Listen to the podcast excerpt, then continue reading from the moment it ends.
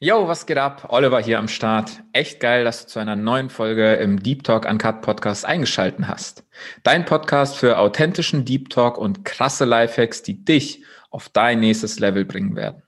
Wenn dir mein Podcast gefällt, dann hinterlass mir gerne bei Apple Podcasts ein Abo, fünf Sterne und deine ehrliche Bewertung da. Das wäre echt geil von dir, denn damit bewirkst du, dass noch mehr Menschen von den Lifehacks hier im Podcast profitieren können. Dank dir. So, let's go, denn es ist wieder Zeit für einen richtig, richtig geilen Deep Talk. Und die Person, die ich heute hier interviewen darf, mit der ich einen Deep Talk führen darf, ist für mich ein, ein wahnsinniges Genie. Wieso, weshalb, warum, komme ich später noch dazu. Erstmal möchte ich äh, ein paar Stichpunkte über ihn nennen. Tiefgang, Ehrlichkeit und Humor sind drei Worte, die ich mit ihm verbinde, wenn ich an Yuri denke. Dieses wahnsinnige Genie ist gerade mal 33 Jahre jung und er lebt in Köln. Er ist Profitexter, Ghostwriter und Dozent für verkaufspsychologisches Copywriting. Des Weiteren ist er Drummer und Songwriter in der Band PayK. Hypnosecoach und Mentaltrainer ist er auch noch. Und mit seinem genialen Podcast Genie und Wahnsinn bringt er dich mit deinem Bewusstsein zu einem bewussteren Sein. Eines seiner Mottos lautet, lass dich nicht in, in, in, in, Scheiße. Wie heißt das? Fuck! Lass dich nicht in Schubladen stecken. Lass in dich, stecken? ja, lass dich nicht in Schubladen, nein, in Förmchen pressen, so rum. Lass dich nicht in Förmchen pressen.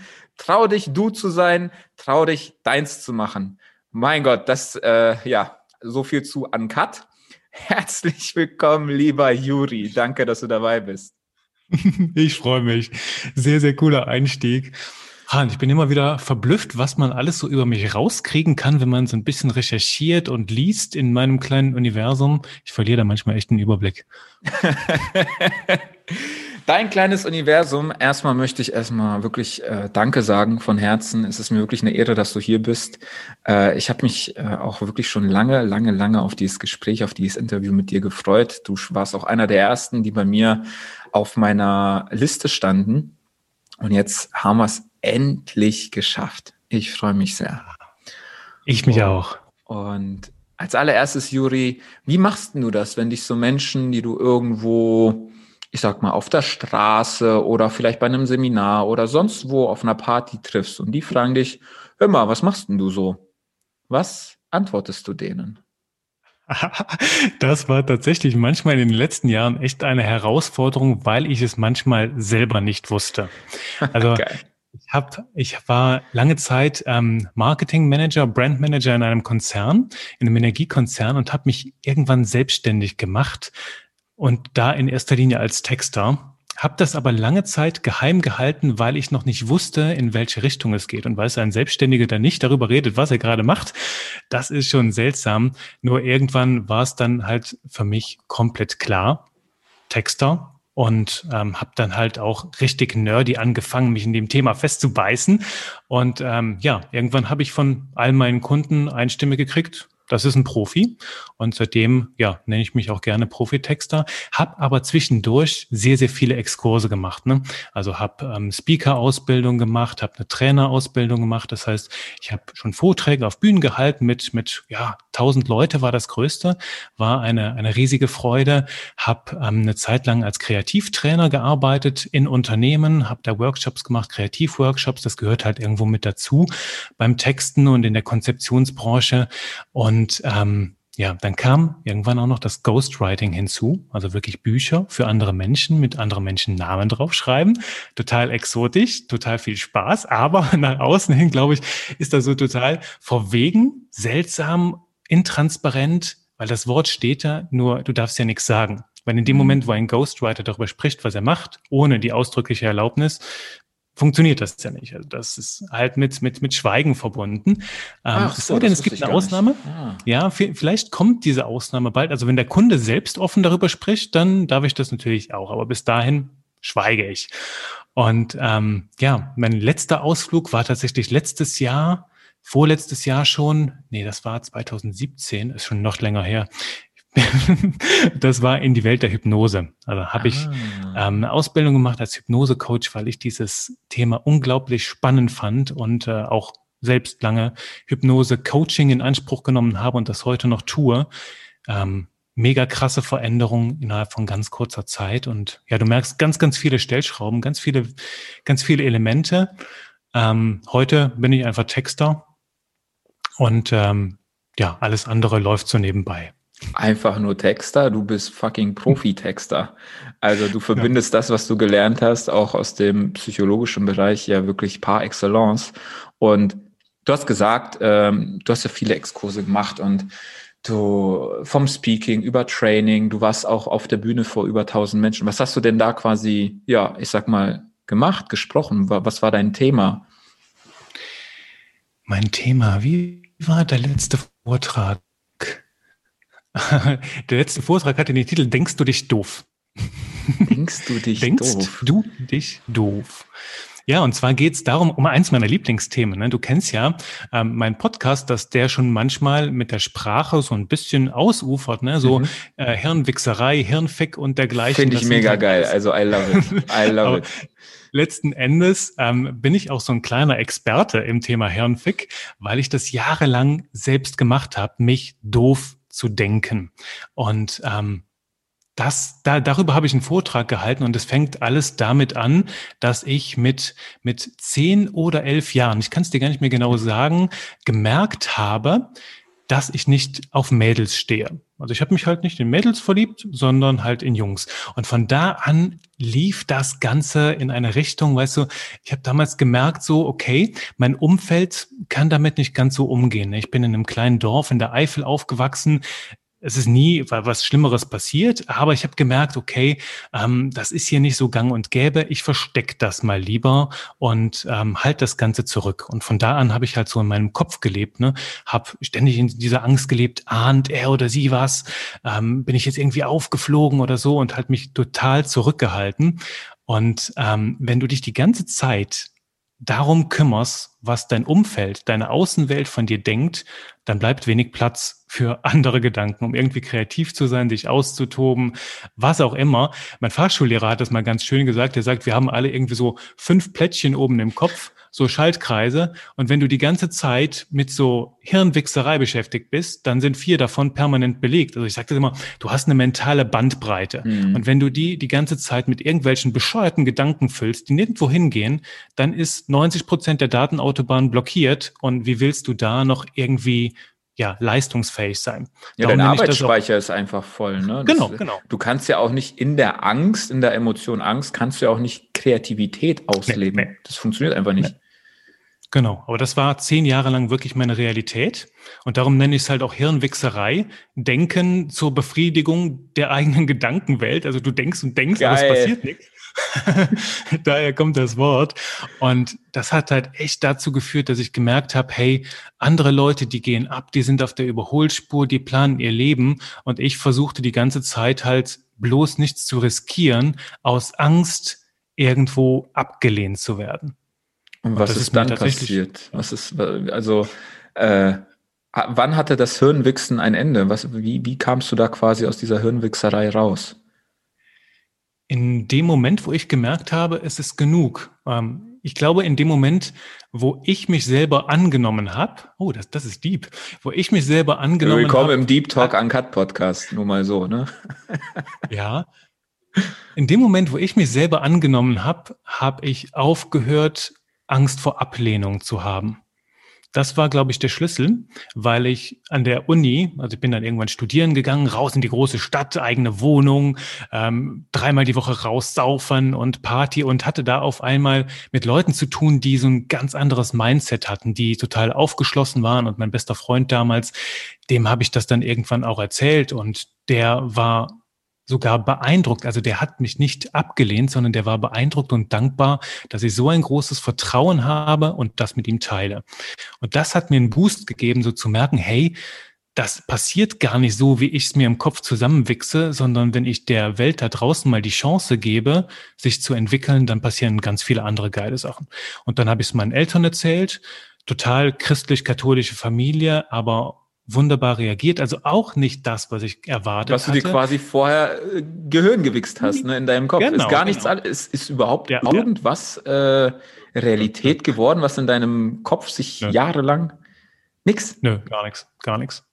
Krass. Und das hat einen Schalter umgelegt, denn das hat irgendwas ja ganz krass in mir verändert, ne? weil auch diese, diese Schritte später, der Schritt vom Angestellten in die Selbstständigkeit oder auch vom Studenten hin in die Arbeitswelt erstmal, dann von der Arbeitswelt in die Selbstständigkeit ähm, und jetzt von der Selbstständigkeit halt in verschiedene Felder, ne? ins Texten, ins Coaching, äh, Hypnose, das, das Ghostwriting, das Training, alles neue Gebiete, nur lässt das Hirnwichsen dabei immer weiter nach. Also ich will jetzt nicht sagen, das ist jetzt total weg, mhm. weil ich weiß halt auch von großen Mentoren, also Menschen, die, die da sind, wo ich gern hin möchte, die haben mir gesagt, Juri, mach dir da keine, keine Gedanken, das hört niemals auf. Ja, mach dir keine Hoffnung, das Hirnwüchsen ist immer da. Meister. Ja ja, selbst das bleibt. Und was mich da am meisten fasziniert hat, ist, je geiler du wirst und je mehr du lernst. Also ich dachte mir irgendwie, wenn du, wenn du dein Wissen steigerst und so richtig smart wirst und so, dann hört das ja irgendwann wahrscheinlich auf. Nur die Stimme in deinem Kopf, die wächst ja mit dir und die wird intelligenter immer mehr und der fallen immer wieder neue Ideen an. Das amüsiert mich jetzt irgendwo. Ähm, sagen wir, wir haben Frieden geschlossen und äh, seitdem lebe ich in Harmonie mit dieser kleinen Stimme im Kopf. ja, weil das, das quasi das Ego oder diese Stimme in deinem Kopf, die wächst ja mit dir mit. Die entwickelt ja, sich ja. ja. Je smarter du wirst, desto smarter wird auch quasi diese Stimme, mhm. weil es, es lernt sich quasi immer neu zu entwickeln und dir anzupassen.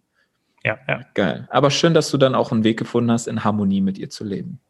Aber was, was, ähm, was hast du denn zum Beispiel studiert? Wie, was hast du beruflich gemacht? Weil ich frage mich, okay, mh, hm, ich war ja damals äh, beim Bund, bei, als, als Soldat und bin dann quasi in die Persönlichkeitsentwicklung gekommen mhm. ähm, und habe mich dann ausgetobt. Wie, wie war denn dein quasi dein Werdegang? Was hast du denn studiert? Was hast du dann beruflich gemacht? Und wie kam es dazu, mhm. dass du dich jetzt so für fürs äh, Texten für diese psychologischen Hacks auch dahinter interessierst? Das ist eine gute Frage. Also ich glaube, das fängt alles an. Ich kann mich an meinen ersten Aufsatz erinnern. Das war eine ganz kleine Kurzgeschichte. Die hatte so zwei A5 Seiten. Die habe ich im die habe ich geschrieben, als ich zwölf war oder so. Und damals hat mir mein Lehrer das zurückgegeben mit dem, mit, mit, mit dem Feedback, wow, wenn aus dir nicht mal irgendwas mit, mit, mit Schreiben wird oder so. Und das damals hat so ein, das ist so die erste Erinnerung, die ich habe. Und ich habe dann halt ganz klassisch Abi gemacht, damals schon ganz krass in Sprachen, Deutsch, Englisch, Niederländisch, Französisch. Also ich, ich komme aus Belgien und da kriegst du halt Französisch mit in die Wiege gelegt. Mhm. Und ähm, da war dann damals für mich ganz klar, okay, ich mache irgendwas mit Sprachen weiter. Was ich jetzt aber später halt gemerkt habe, ich war keine Flasche in Mathe, Chemie und Physik, sondern ich hatte einfach nur, glaube ich, manchmal die falschen Lehrer, weil ich halt jetzt gemerkt habe, dass ich da auch Interesse dran habe. Jedenfalls egal. Ich habe dann äh, studiert, habe Germanistik und Anglistik studiert ähm, und dann im Master eine Spezialisierung gemacht äh, in Richtung kreatives Schreiben und Übersetzen. Und äh, bin also eigentlich Übersetzer von, von, von, äh, von Haus aus. Und klar, Schriftsteller könntest du das jetzt nennen. Also ich könnte, hätte jetzt auch in die Richtung gehen können. Ähm, hab dann nach dem Studium zwei oder drei Monate übersetzt und habe dann gedacht, ne, das ist so ein enges Korsett. Jemand gibt dir vor, was du zu schreiben hast und du setzt es um. Das war absolut nicht meins. Das ist ja auch nicht kreativ, und, äh, ne? Da kannst du dich ja nicht entfalten. Nee. Also doch, es ist schon kreativ, weil du nicht immer in der, in, in, in der Zielsprache hast du nicht immer die gleichen Sprachbilder, die gleichen mhm. Worte. Und das heißt, du, du extrahierst quasi den Sinn aus der ersten Sprache und überträgst den in die neue Sprache. Also du ah, darfst okay. da schon ein bisschen kreativ sein. Nur habe ich halt da auch gemerkt, dass die Maschinen da längst schon so gute Arbeit leisten, also künstliche Intelligenzen, mhm. dass das jetzt kein Feld ist, wo du in den nächsten 20 Jahren Karriere machst. Und äh, wie gesagt, das Korsett war mir da auch viel zu eng. Dann bin ich in einen Konzern ähm, als Volontär damals in den, in den Energiekonzern und da hat mich man mich war ich in der Presse in der Presseabteilung und da haben die auch schon gemerkt okay der Jung hat immer so die Tendenz, der Wahrheit noch so ein Stück Wahrheit hinzuzudichten, weil mir die Sachen, also so objektiv nüchternes Beschreiben lag mir nicht. Also das musste immer emotional groß sein und schön Spaß machen, anregen und Presse ist halt ein bisschen neutraler, mhm. zumindest jetzt von Unternehmensseite. Und dann haben die mich sehr bald ins Marketing reingesteckt und da bin ich dann auch vier, fünf Jahre geblieben hat mir super viel Spaß gemacht, habe aber auch damals, ne, wenn hab, hab ähm, in der, mit vielen Agenturen zusammengearbeitet und da halt auch immer die Texte vorgegeben, weil ich mir dachte, nee, geht besser, mach mal anders, mach mal so und so. Und ähm, ja, hatte da krasse Budgetverantwortung, also damals schon, glaube ich, im, im siebenstelligen Bereich, konnte da schon einiges bewegen, auch schön planen, nur irgendwann, ja, wurde das zäh oder war, war, da fehlte das Wachstum drin, sagen wir so. Ich war total happy, super tolle Kollegen, geile Aufgaben. Nur ein, einer meiner größten Antreiber ist Wachstum. Mhm. Und dann bin ich irgendwann raus in die Welt habe mich selbstständig gemacht und dann fing das an mit Texten. Und ich hatte meine ersten Kunden ähm, und habe damals sehr viel nach Gefühl gemacht. Ne? Also als Germanist hatte ich halt schon das, das Fundament irgendwo. Nur habe mich gefragt, so richtig geile Texte, ne? so Texte, wo ich kaufen würde, wo ich sage, wow, da geht mir das Herz auf oder da empfinde ich was die kamen halt immer so, also habe nie verstanden, wie kommt man denn da hin? Und dann habe ich halt nerdy angefangen, alle möglichen Bücher zu lesen. Ne? Die, die amerikanischen Copywriter haben da mega geiles Zeug vorausgelegt und dann äh, habe ich auch die Welt der Verkaufspsychologie für mich entdeckt und von da an habe ich das alles aufgesogen wie ein Schwamm. Und äh, ja, da blieben auch die Kunden nicht mehr lange weg. Also seitdem kann ich mich irgendwie vor Kunden kaum retten, ja klar, definitiv. Ja, ja, ja. weil es halt auch wenige, wenige Menschen gibt, glaube ich, die in dem Bereich überhaupt schon unterwegs sind. Ja, die auch wirklich so ein Profi sind, auch wie du quasi. Wie, kann, wie konntest du, oder besser gefragt, warum wurdest du zu diesem alles aufsaugenden Schwamm im Bereich ähm, Verkaufstexte oder psychologische Texte? Was, was ist dein Warum dahinter? Was hat dich so fasziniert dahinter? Habe da früher mal, ich glaube, ich habe im, im Studium so einen geilen Satz von Kleist, von Heinrich von Kleist, über den habe ich, mit dem habe ich mich lange befasst. Der hat mal sowas geschrieben wie, ich will herausfinden, was die Welt im Kern zusammenhält. Also so quasi äh, so überdimensioniert nur. Ich wollte halt verstehen, wie, wie funktionieren Worte, wie funktioniert Sprache und da, also für mich muss es da Prinzipien geben und die wollte ich herausfinden. Ne? Ich war damals auch ganz krass im NLP unterwegs, mhm. habe mehrere Practitioner und Master gemacht. Das führt halt schon dahin zu verstehen, wie funktionieren wir Menschen und vor allem, wie funktioniere ich selbst. Ne? Nach dieser ganzen Hirnwichserei hatte ich großes Interesse daran zu verstehen, warum mache ich das mit mir? Wie kommt das? Und bei den Texten kam es halt dadurch, weil ich halt einfach Einmal angetrieben durch dieses Wachstum und auf der anderen Seite mit dem, mit dem Wunsch, die schönsten Ergebnisse für meine Kunden zu erzielen. Ne? Also ich sage das so ein bisschen mit roten Bäckchen, aber ich finde, Texten ist so ein bisschen wie verkuppeln. Du stellst Liebesbeziehungen her, sagen wir jetzt mal so ein bisschen romantisch, zwischen einem wunderschönen Angebot und einem Menschen, der halt perfekt dazu passt. Und so sehe ich halt auch das, das, das Thema Verkauf. Ne? Das ist wie, Blümchen und Biene und die kommen zusammen, halt einfach, weil die sich perfekt ergänzen können. Und alles, was da nicht passt, also ich, ich käme niemals auf die Idee, eine Kuh auf eine Blume zu setzen, weil das passt nicht. Das, das ist schlecht für die Blume und das interessiert die Kuh auch nicht. Ähm, darum, darum ähm, ja, wirklich, wirklich diese, die, diese Beziehungen herzustellen. Diese Symbiose halt, ne? Ja, ja. Und das, das, das macht mir richtig viel Spaß, wenn ich halt merke, okay, da kommen jetzt zwei zusammen, die können sich was Gutes tun. Das, das motiviert mich immer wieder dahinter. Darum habe ich auch für mich so den Drive entwickelt. Ich will wirklich nur mit Kunden arbeiten, die aus vollem Herzen Wert für andere Menschen stiften wollen. Das habe ich auch damals so auf meine Website geschrieben. Wenn diese Bedingungen nicht erfüllt sind, dann passen wir leider nicht zusammen. Ich kann dir aber gerne anbieten, dir zu helfen, deine Produkte so zu optimieren, dass sie wirklich Wert stiften. Und ja. Geil. Das hat mir auch die, weißt du, du, du, du machst dich ja nicht selbstständig, lernst das dann alles, um am Ende dich mit, mit Menschen zu beschäftigen, die nicht zu dir passen. Ne? Also ich will jetzt nicht Absolut. sagen, dass, dass die, die Kunden schlecht waren, die haben einfach nicht zu mir gepasst und manche empfehle ich dann auch einfach ganz krass weiter an Kollegen. Ja, klar. Wo ich sage, zu dem passt du besser. Definitiv. Sind wir alle glücklich, ne? Das, das mache ich ja auch äh, im, im Coaching zum Beispiel, wenn jemand kommt ja. und ich, ich höre mir ja erstmal das Thema an. Ne? Man kann es ja auch nicht einfach so sagen, ja, äh, ich buche dich. Ja, bin ich denn überhaupt der Richtige für dich? Ne? Vom ja, Thema her ähm, oder auch überhaupt. Und wenn ich sage, du pass auf, irgendwie thematisch oder rein menschlich, kommen wir, glaube ich, nicht auf einen gemeinsamen Nenner, weil wir nicht die gleiche Welle surfen. Da sage ich, pass auf, ich bin nicht der Richtige für dich, aber ich habe hier A, B und C als Option, den vertraue ich dir blind an. So mache ich das auch definitiv. Mhm. Okay. Und du sagst, du hast ja viel NLP und sehr viel Hirnwichserei, was ja sehr, sehr rationell ist. Gleichzeitig weiß mhm. ich, hast du dich ja auch auf dem emotionalen Feld sehr, sehr entwickelt. Ähm, ja. Findest du, dass das quasi dazugehört oder dass beides gleich zu behandeln ist, die Rationalität mit der Emotionalität im Texten? Oder ist Texten einfach nur rein eine Kopfsache? Oder holst du da Menschen auch emotional ab? Texten ist die eine mega emotionale Sache. Pass auf. Ähm, ich würde sagen, dass beides Hand in Hand geht. Mhm. Ähm, weiß aber heute, dass die Texte, die ich damals intuitiv richtig geschrieben habe, die richtig gut waren, daher kamen, weil ich den Kunden mit seinem Thema voll gespürt habe und auch ein Gefühl hatte, was fühlt die Zielgruppe. Und aus dem Gefühl habe ich einfach geschrieben, ohne zu wissen, was ich da gerade tat. Und das ist ähm, ein, ein Sprungbrett für ja, für, für mega geile Resultate. Also wenn ich, wenn du jemand bist, der direkt aus dem Gefühl schreiben kann, dann brauchst du gar nicht mehr, gar nicht mehr viel wissen, weil dann geht das von alleine. Nur noch so ein bisschen Feintuning.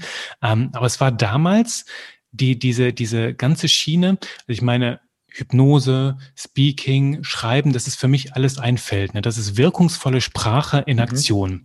Und das hat mich bei der Hypnose ganz krass fasziniert, wie du mit deinen Worten so krass große Veränderungen bringen kannst. Nur letzten Endes, als ich dann in Hypnose eingetaucht bin, habe ich die, die Brücke kapiert. Denn das, was in Hypnose so krass ist, ist, dass du mit deinen Worten sehr große Gefühle auslöst. Das heißt, du kommunizierst mit dem Unterbewusstsein und das Unterbewusstsein denkt in großen Bildern und in mhm. großen Gefühlen und das denkt nicht in komplexen Sprachmustern das und Strukturen. denkt in Emotionen, ne? Genau, und da hat die Rationalität ein Ende und übergibt quasi den, den ja, wie ist das so bei Staffelläufen, diesen, dieses Zepter mhm. halt an die Emotionen und das wirkt halt zusammen. Und Copywriting, also Verkaufstexten wird dann richtig gut, wenn du mit deinen Worten Emotionen in Gang setzt, Emotionen bei der Zielgruppe und dann bist du ja auch schon mit aufgewachsen, mit bewandert, die Motive hinter den Emotionen mhm. ansprichst dann wird daraus eine gigantische Magie und das ist halt der große Hebel für Verkaufspsychologie. Ich nehme da ganz gerne so dieses Beispiel. Du bist ja auch ein, ein Fitnessstudio-Fan, genauso auf Entzug wie ich gerade. wobei, wobei I feel you, Alter. Ich feel, das ist so krass. Aber weißt du, da, da zum Beispiel ist, ist super geiles Marketing, weil du kannst ein Studio haben, ne? tolle, moderne Geräte, bei dir gibt's gratis Getränke, gratis Kaffee, super tolle Regenduschen, du hast vielleicht auch eine Sauna, einen Whirlpool und dergleichen.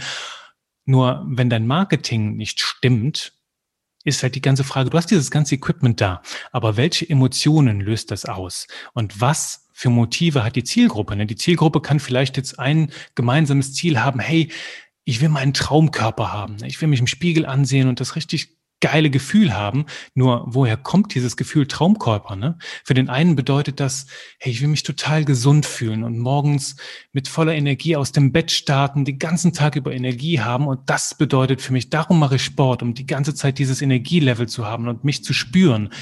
Manche machen es für die Schönheiten. Manche sagen, hey, ich will mich schön fühlen, ich will halt auch auf andere schön wirken, ist ein ganz, ganz anderes Motiv. Nochmal andere gehen hin, um Bewunderung oder Konkurrenz mit reinzuziehen. Mein Bizeps muss immer der größere yes, sein im Vergleich ja. zu meinen beiden Nachbarn. Ich mache kein Bizeps-Training, da bin ich da. Aber mein, mein Motiv ist zum Beispiel mich austoben, ja. mich absolut, also den, den Kopf freikriegen, Hormone rausspülen nach einem Tag von acht bis zehn Stunden nur sitzen. Und so hat jeder ein anderes Motiv hinter dem, hinter dem gleichen Wunsch. Und da hinzukommen, zu schauen, okay, was ist denn das jetzt gerade, was der Mensch sich wünscht, um, um dieses Bedürfnis zu stillen? Was liegt dahinter? Wenn du das herausfindest und in diese Richtung schreibst, dann machst du dir alle Türen auf. Quasi Bedürfnisse erkennen, wecken und bedienen ja. auch. Weil Menschen, die, die, keine Ahnung, die halt einfach nur einen fetten Bizeps haben wollen im Gym, äh, denen ist es scheißegal, ob es da auch noch eine Saunalandschaft gibt. Also einfach nur eine Vermutung. Dafür gibt es aber Menschen, die sagen, hey, wie ich aussehe oder so, oder ist mir scheißegal, Hauptsache ich kann mich da entspannen mhm. und einfach mal in der Sauna genießen. Das ist ja auch wieder ein komplett anderes Bedürfnis. Ja, du, für andere, für manche ist es sogar halt auch ein, ein Social Event, wo ja. ich sage, hey, ich bin den ganzen Tag, sitze ich in meinem Büro, aber wenn ich zum Sport gehe, dann nehme ich meine drei Kumpels mit und wir toben uns aus, wir feuern uns gegenseitig an, ähm, wir machen die Kurse mit, wir schwitzen zusammen, wir hören zusammen. Das sind die, die dann die Handelbank äh, besetzen, fünf Minuten nur am Labern sind und du dir denkst, Alter, mach hinne. Halt die Klappe oder pump einfach jetzt. Also jetzt, jetzt, jetzt, jetzt, oute ich mich, weil ich da auch so einen Spruch immer habe, wenn ich mir denke, lieber Junge, liebes Fräulein, solange du noch reden kannst, solange du noch Luft zum Atmen, zum Labern hast, machst du etwas falsch. Das ist mein Motto beim Geil, geil, geil, ah. geil. Ähm, du hast ja auch ähm, quasi, ich habe bei dir gesehen auf der Webseite, du hast ja auch quasi den, den Claim, so wie, wie viel von dir ist wirklich du? Ja. Was meinst du damit? Das, das ist so die, die, die Spitze des, des Eisbergs gerade oder das allerunterste Ende ist eine Frage, die ich mir regelmäßig stelle, um mich zu erden. Juri, wie viel von dir ist wirklich du? Also wie viel von all dem, was du denkst, was du mhm. machst und was du fühlst den ganzen Tag, ist wirklich das, was du dir für dein Leben wünschst? Und was davon tust du nur, um anderen zu gefallen? Hast du irgendwo übernommen oder lässt du nur zu, weil du halt einfach, sagen wir mal, bewusstlos durch dein Leben gehst? Ne? Ich meine, manchmal kriege ich morgens eine scheiß Mail und habe den ganzen Tag scheiß Laune. Und das bedeutet halt, dass das bin nicht ich in dem Moment. Mhm. Weil wenn ich das bewusst entscheide, bringe ich mich in einen anderen Zustand. Ähm, wenn ich mich verhalte, so dass ich mir selbst sabotiere, merke ich, okay, das bin nicht ich.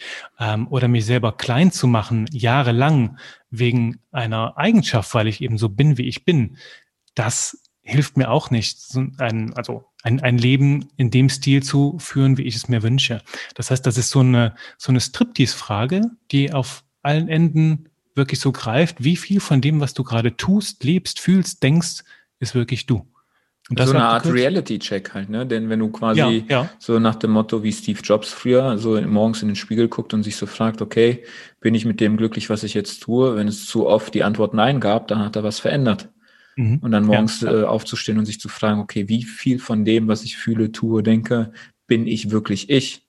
Mhm. Und dann mhm. zu checken, okay, das bin ich ich, das ist vielleicht Gesellschaft oder Familie oder mhm. Freunde, dass ich das aus dem Außen heraus mache jeden ja. Tag da quasi, das ist so dein persönlicher Reality-Check quasi.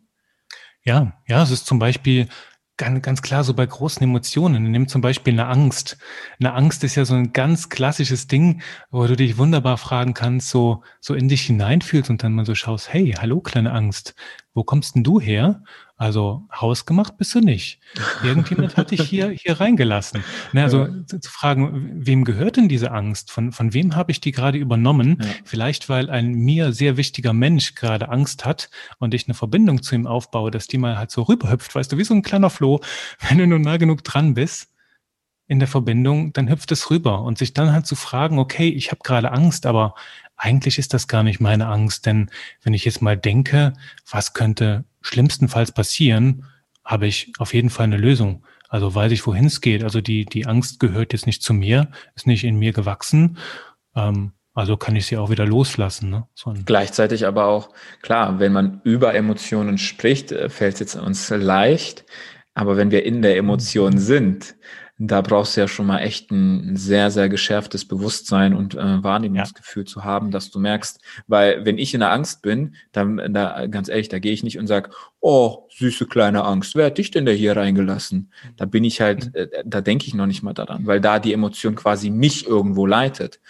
Ja. Ähm, war das denn quasi, du hattest ja früher auch, äh, ich sag mal, zehn Jahre lang diese Angst gehabt, was ist, wenn andere wissen, wie ich ticke?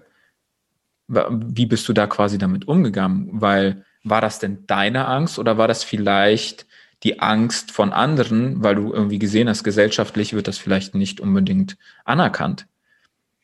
Das, das war wirklich eine Angst, die, die, die habe ich zu meiner Identität gemacht mhm. irgendwo. Dadurch, dass ich viele beobachtet habe, habe mir halt auch ähm, im Internet damals konntest du dir schon in Foren halt sehr, sehr viel zusammenlesen. Wie geht's andere? Ähm, was ist bei denen im, im Outing passiert und habe dann ganz viele so Horrorgeschichten gehört und so. Und das natürlich hat mein, mein Bild geprägt, ne? weil ja. ich war ja nicht in dieser Außenwelt und du hast das gerade ganz schön gesagt, so eine, so eine Angst, ähm, das wird ja ganz schnell zu einer Identität, weil es ist in uns drin. Es ist eine Emotion, die ist im Körper. Und ich meine, in dem Moment, äh, ähm, aktiviert das dein, dein, dein Lösungsdrang, halt irgendwo sehr schnell ein, eine Lösung für diese Situation zu schaffen. Du denkst an, an Fliehen, an Kämpfen, an Verstecken und mehr ist da nicht mehr. Also da ist auch keine große Kreativität und halt auch fast kein Bewusstsein, um sich dessen ja bewusst zu werden. Um ja, das ist ja nur Überlebenssinn, ne, quasi. Genau. Und, und du hast halt eben auch gefragt, wie, wie, wie merkst du das dann? Wie, wie kannst du so eine Angst Einhalt gebieten? Ähm, ganz klar führt das halt erstmal über Meditation, also regelmäßig in sich reinschauen. Und ich habe damals im Alter, ich glaube, das war 14, 15, habe ich mit Kampfkunst angefangen, habe ähm, hab mit, mit, mit Judo angefangen, habe das dann bis zum Grüngurt gemacht damals, aber Judo war mir damals zu viel Körperkontakt. Also du klebtest ja immer an deinem Gegner, um den irgendwie seine Kraft zu nutzen.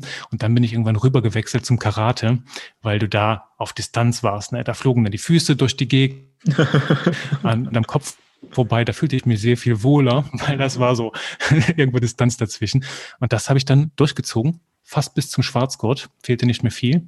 Und da war halt auch sehr, sehr viel ähm, mit, mit in dich hineinfühlen, sehr, sehr viel Achtsamkeit auf Bewegungen, auf Abläufe und dergleichen. Und ich glaube, das war damals schon so eine Vorstufe zur Meditation. Und das hat auch sehr krass dazu beigetragen, mich bewusst mit dem auseinanderzusetzen, was da oben im Kopf vor sich ging. War aber eine Entwicklung über zehn Jahre. Ne? Also es geht nicht mehr von heute auf morgen gleich. Ja, ja. Mit dem Bewusstsein, mit dem, mit sich selber, das ist eine Reise. Das ist eine Reise nach mhm. innen, eine Reise mit sich selber, mit seinen Emotionen, mit seinen Gedanken, mit seiner Hirnwichserei, definitiv. Und wie, wie, äh, ich habe ja auch gesehen, du bietest ja quasi oder du stehst ja für Genie und Wahnsinn. Mhm. Und äh, kurze Vorgeschichte als, wie, wie lang ist jetzt dieser äh, Podcast jetzt äh, draußen? Halbes Jahr, ja, oder? 30 Folgen, eine pro Woche, ja, ist ein bisschen mehr, so ein halbes Jahr. Genau. Etwas als ein halbes Jahr. Ich weiß noch, dass das ist, werde ich nie vergessen. Ich war mit meiner Freundin, wir waren beim Griechen essen ich, ich sag mal nicht so schön, äh, saß am Tisch und habe mein Handy in der Hand gehabt und habe so geguckt und dann mhm. sehe ich von dir diese Nachricht, ich glaube bei Facebook oder Insta, ich weiß es nicht mehr und ich sehe, du hast diesen Podcast gelauncht und ich wie so ein kleines Kind zu Weihnachten, was irgendwie eine Playstation bekommt. Ich habe mich voll gefreut und meine Freundin so, was machst du denn da? Bist wieder am Handy? Sage ich, ja, aber ich habe, ich freue mich von Herzen, weil einer der geilsten Menschen, die ich kennengelernt habe, hat jetzt einen Podcast äh, gegründet, Genie und Wahnsinn. Und ich habe dann sofort mir deine Folgen reingezogen. Aber für die, die ihn noch nicht kennen, und da ist eine absolute Empfehlung, zieht euch dieses Genie in seinem Podcast mal rein. Was, worum geht es bei Genie und Wahnsinn? Warum auch dieser Titel? Weil Genialität und Wahnsinn, das ist ja einerseits Welten entfernt, andererseits ist das ein schmaler Grad, oder? Ja, ja, genau darum geht's. Ähm, ich habe am Anfang diesen, diesen Leitgedanken, den habe ich auch jetzt noch, diesen Spruch, äh, dein Wahnsinn macht dich zum Genie. Und geboren aus der Erkenntnis, dass in dem Moment, wo ich die, die größten Schattenseiten von mir, also das, was ich jahrelang versucht habe zu verstecken, wo ich das ausgekramt habe und nach außen exponiert, präsentiert, inszeniert habe, stellenweise sogar, ähm, da bin ich selbst halt auch erst richtig durch die Decke gegangen, weil ich gemerkt habe, dahinter verstecken sich meine größten Stärken, hinter den größten Ängsten, hinter dem, was ich als Schwäche empfunden habe. Ähm, in dem Moment, wo ich das halt auch gelebt habe, habe ich den Respekt anderer Menschen geerntet, haben andere mir vertraut, weil die halt gemerkt haben, okay, wenn mit jemand mit so mit so viel ja, Vertrauensvorschuss vorangeht, mit so viel Selbstvertrauen, dann äh, ist da was dran, dann, dann will ich da auf jeden Fall gleichziehen äh, und auf eine Wellenlänge kommen. Und daraus ist diese Idee geboren, wirklich, dass, dass Genie und Wahnsinn ganz eng zusammengehören. Und das gehört auch dazu, äh, eine Zeit lang mal ein Außenseiter zu sein, weil deine Ideen vielleicht noch nicht zur Welt passen oder weil du die Brücke noch nicht geschlagen hast. Und äh, oder weil, weil andere Menschen vielleicht noch nicht so weit sind. Und das bedeutet ja trotzdem nicht, wenn du fühlst, dass das, was du vorhast, was du leben willst, was du machen willst, für dich richtig ist, dann, dann mach es und traue dich damit auch eine Zeit lang auf dünnem Eis zu spazieren, bis dann irgendwann halt die dickeren Eisschollen kommen. Und äh, ja, so auf dem, auf dem Wahnsinn so ein bisschen zu tanzen und dein Genie auszupacken. Also es gehört alles perfekt zusammen und das ist, das ist so die Bildwelt, die Idee dahinter, hinter dem ganzen Thema. Das ist natürlich aber auch mit der Zeit hat sich das ein bisschen entwickelt. Mhm. Ähm, es, ich mache mir aktuell Gedanken, wie es in Zukunft weitergeht, habe da sehr, sehr viele Pläne, sehr, sehr viele Ideen, aber du weißt schon von meiner Vergangenheit, dass ich jemand bin mit sehr, sehr viel mehr Ideen, als ich Stunden am Tag habe. Und Richtig. Du bist ja auch ein fucking kreativer Kopf. Ja, und manchmal leide ich etwas darunter, mhm. weil dann so, so viele Sachen kommen und hinter manchen steckt so eine Energie, dass ich am liebsten direkt starten möchte. Aber das ähm, waren so die Learnings aus den letzten Jahren. Tu diese eine Sache und dann tu sie richtig. Als ich mit diesem Podcast gestartet bin, galt es wochenlang nur diesen Podcast und nichts anderes. Und äh, mittlerweile läuft der Podcast, der läuft nebenbei. Also ich erzähle jede Woche, was mich bewegt. Also ich habe, glaube ich, Themen für 250 Wochen noch auf Lager. Also Geil. ich kann da genug, genug mitbringen. Äh, ich schaue dann jede Woche durch meine Liste und irgendwo habe ich dann so einen emotionalen Ausschlag, weil ich gerade etwas mit meinem Leben verbinden kann. Und ähm, im, Im Großen und Ganzen geht es um Bewusstsein, es geht um Persönlichkeitsentwicklung. Ähm, es geht aber mir vor allem darum, abstrakte Ideen konkret erlebbar zu machen und mit persönlichen Beispielen, mit Stories, mit, mit Emotionen und eigenen Geschichten aufzuladen. Also ich bin, ich, ich merke, dass ich lange Zeit im Lernen gehindert war, weil ich sehr viel Kopfwissen aufgesogen habe, ähm, aber mir dazu die, die Geschichten fehlen und habe leider, glaube ich, auch manche Lehrer gehabt, die aus Buchwissen gelebt haben, die etwas in Büchern gelesen haben, es mir weitergegeben haben. Und ich bin dann so raus, weißt du, wie so ein kleines Kerlchen und dachte, ja, okay, das setzen wir jetzt mal um. Und dann habe ich gemerkt, okay, ich habe es noch gar nicht richtig verstanden. Mhm. Und ähm, daher auch diese Idee zum Podcast, wirklich in eine Idee mit Tiefgang, mit Erfahrungen, mit der emotionalen Welt rundherum mit einzutauchen, damit man das auch ganz aufnehmen kann. Und ja, das ist der so Welt von der, so ist der Genie und Wahnsinn Podcast entstanden. Mhm. Danke dafür erstmal für so einen kleinen Einblick. Ähm, was ist denn dein Wahnsinn? Das ist kurz angerissen, aber was ist dein Wahnsinn? Was ist deine größte Kraft hinter dem Wahnsinn? Was ist deine Genialität? Oh, das ist eine Frage. Ah, ich mag es, wenn Menschen mir Fragen stellen, auf die ich keine Antwort habe. Erinnerst du dich noch, als, als wir bei, bei Larry waren, bei Larry mhm. und Yvonne, und ich am Anfang des Seminars sage, I'm prepared to be shocked, to, to be shocked, please shock me. Also ich wollte, dass, dass irgendwas mir in, in diesen vier Tagen jemand ins Gesicht sagt oder mich etwas hinweist, was, was neu ist für mich. Und das ist halt jetzt gerade bei dieser Frage auch so, was ist mein Wahnsinn? Hm. Also ich glaube, ich bin überzeugt, dass ganz vieles, was wir um, um uns herum erleben, dass es für alles irgendwie eine Erklärung gibt. Also dass man alles, hm, dass alles irgendwo einen Sinn ergibt? Ja, dass uns dieser Sinn, aber trotzdem, also wir können dem auf den Grund gehen und wir werden ein Leben lang lernen, wir werden immer weiter erhellt werden, aber jetzt wird es spirituell ähm, ich glaube, dass wir Menschen da von, von unseren Sinnen her noch etwas verkrüppelt sind, um wirklich das Ganze wahrzunehmen. Weil ich habe so, so manche Mentoren auf der, auf der Reise gehabt, ne, zum Beispiel der, der Dennis Scharnweber, mit dem habe ich mal abends bei einem Bier an der Theke gesessen und dann habe ich ihn gefragt, Dennis, was hast du für einen Sinn, den ich nicht habe? Weil ich kann sehen, riechen, schmecken, hören und fühlen. Oh. Nur ich habe den Eindruck, du hast noch irgendwas anderes, womit du gucken kannst, womit du die Welt wahrnehmen kannst, was ich nicht habe.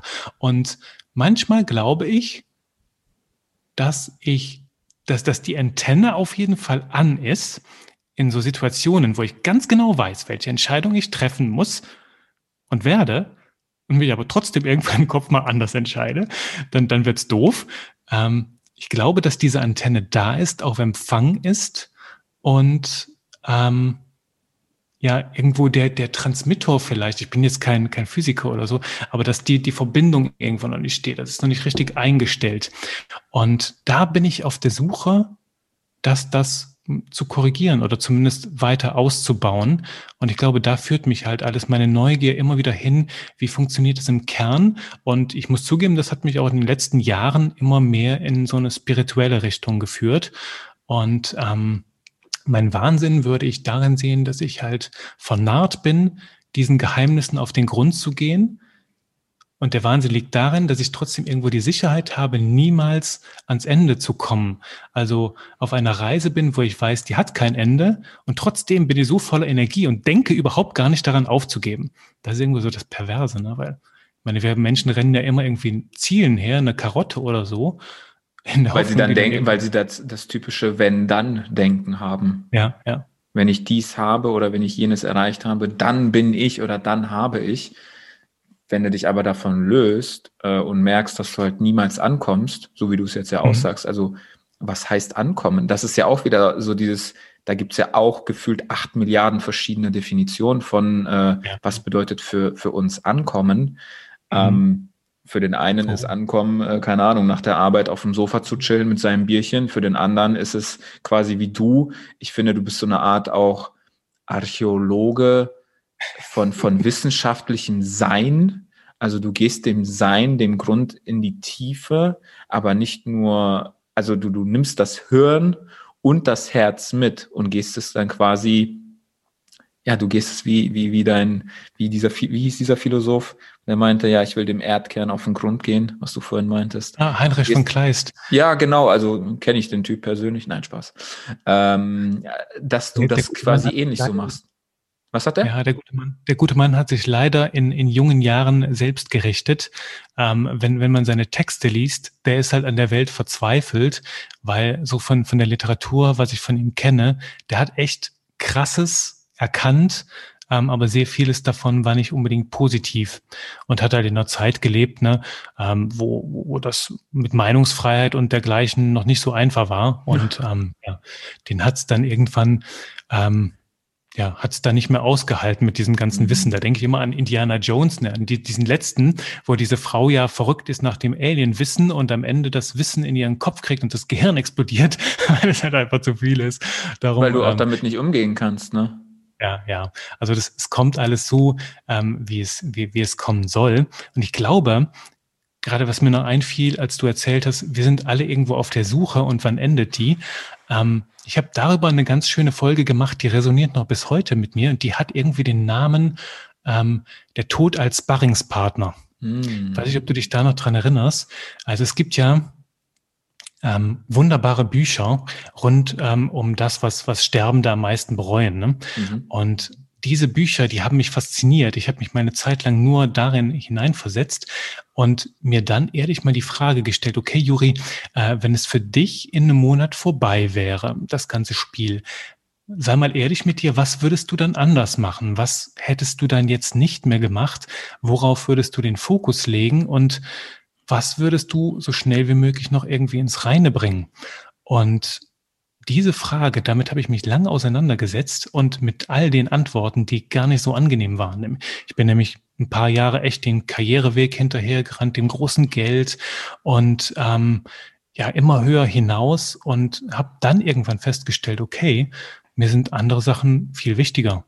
Ähm, da sind Zeit mit Freunden, Musik ist mir sehr wichtig, ähm, Lesen ist mir total wichtig, Zeit mit der Familie ist mir total wichtig. Und in dem Moment habe ich die Handbremse gezogen und wirklich mir immer wieder klar gemacht, okay, was ist denn das, was ich für mich will? Ähm, und da kriegst du dann auch die Antwort, wie viel von dem von dir ist wirklich du, wenn du dir diese Fragen stellst, was würdest du wollen, wenn jetzt das der letzte Monat wäre, was würdest du dann noch machen? Und sich dessen klar zu machen, damals schonungslos ehrlich mit dir selber zu sein und dann auch danach zu leben, das macht es total leicht, sich auch von irgendwelchen anderen Gedankenkonstrukten zu lösen. Ne? Von wegen, du musst, du musst ganz viel Geld haben, du musst mit, mit 40 finanziell frei sein, du musst nach Dubai reisen, das ganze Jahr in der Sonne leben. Und ich war selbst sehr lange anfällig für, für, für solche Hirnwichserei mal wieder von Ideen von außen, großen Vorbildern, bis ich mir diese Fragen gestellt habe, hey, was will denn ich ganz ehrlich für mein Leben? Mhm. Und wo ich mir sagen würde, nee, in, in Dubai in der Sonne, da würde mir sehr, sehr vieles fehlen. Und ähm, da sind mir andere Dinge sehr, sehr viel wichtiger gerade. Und das ist ganz meine ganz persönliche Entscheidung. Und das ähm, ja, ist der totale Bewusstseinsbooster, dich mit dem Ende auseinanderzusetzen. Denn ich meine, ich glaube, dass, dass, dass sehr, sehr viele Menschen Angst vor dem Tod haben oder, oder, oder Angst vor der verrinnenden Lebenszeit, weil sie sich diese Fragen halt einfach nicht stellen. Ne? Und in dem Moment, wo du diese Klarheit hast, was du machst, Absolut. kann doch alles so laufen, wie es will, weil du hast deine Sachen gemacht.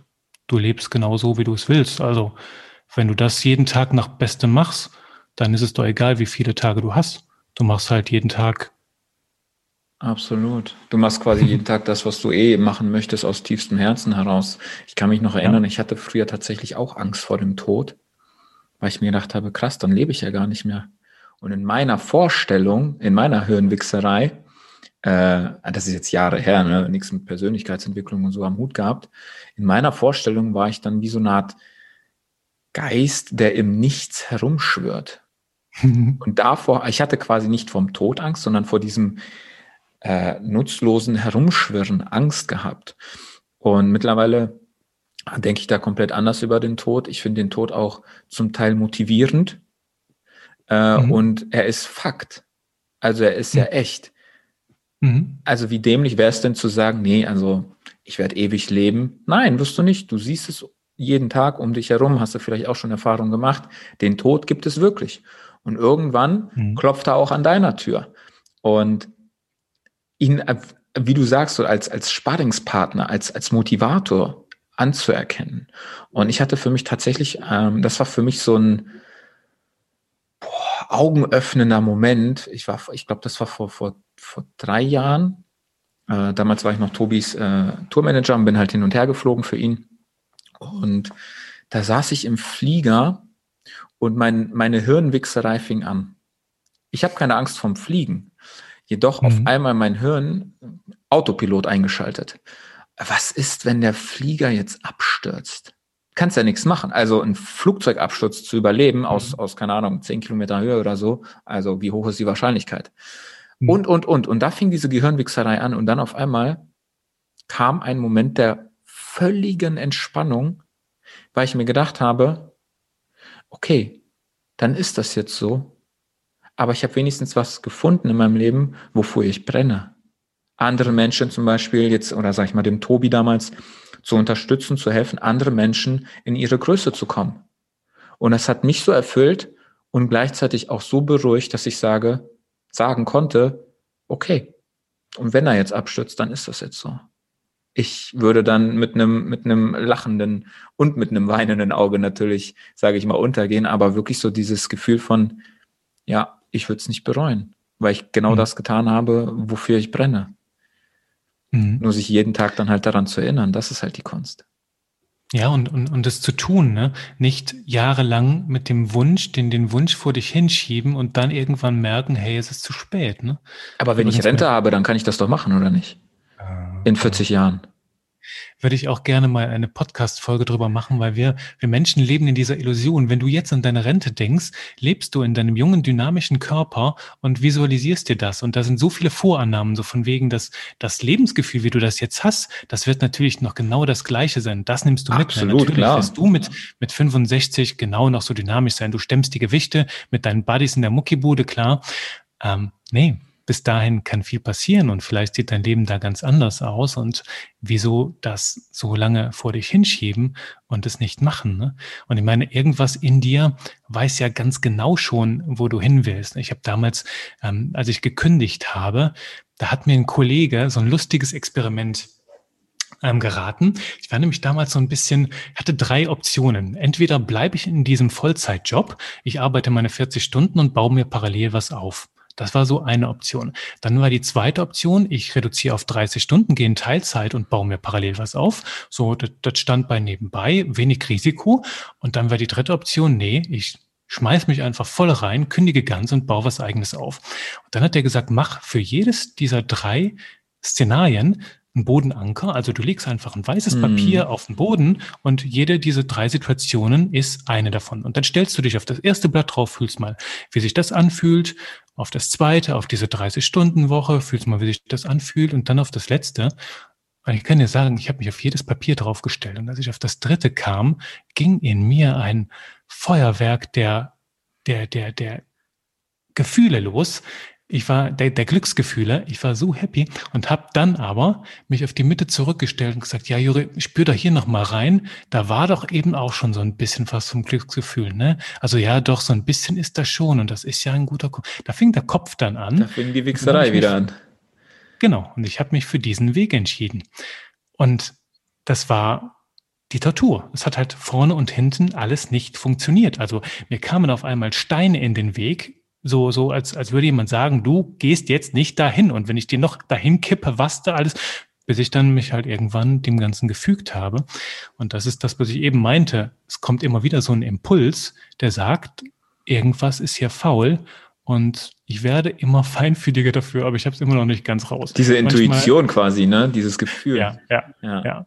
Ich werde, ich, wie Ach. du ja auch gesagt hast, ne, du hättest ja quasi noch äh, äh Themen für 250 Wochen, also für 250 Folgen deines Podcasts und du fühlst ja quasi, du guckst dir so deine Themen durch und merkst dann quasi, ja. äh, was aktuell mit deinem Leben resoniert und wählst es danach aus.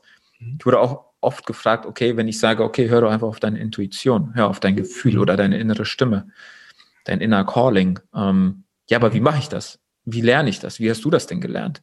Und früher war so meine Antwort, ja, keine Ahnung, hör doch einfach drauf und mach's einfach. Aber das ist ja emotional und danach, das ist selten rational erklärbar.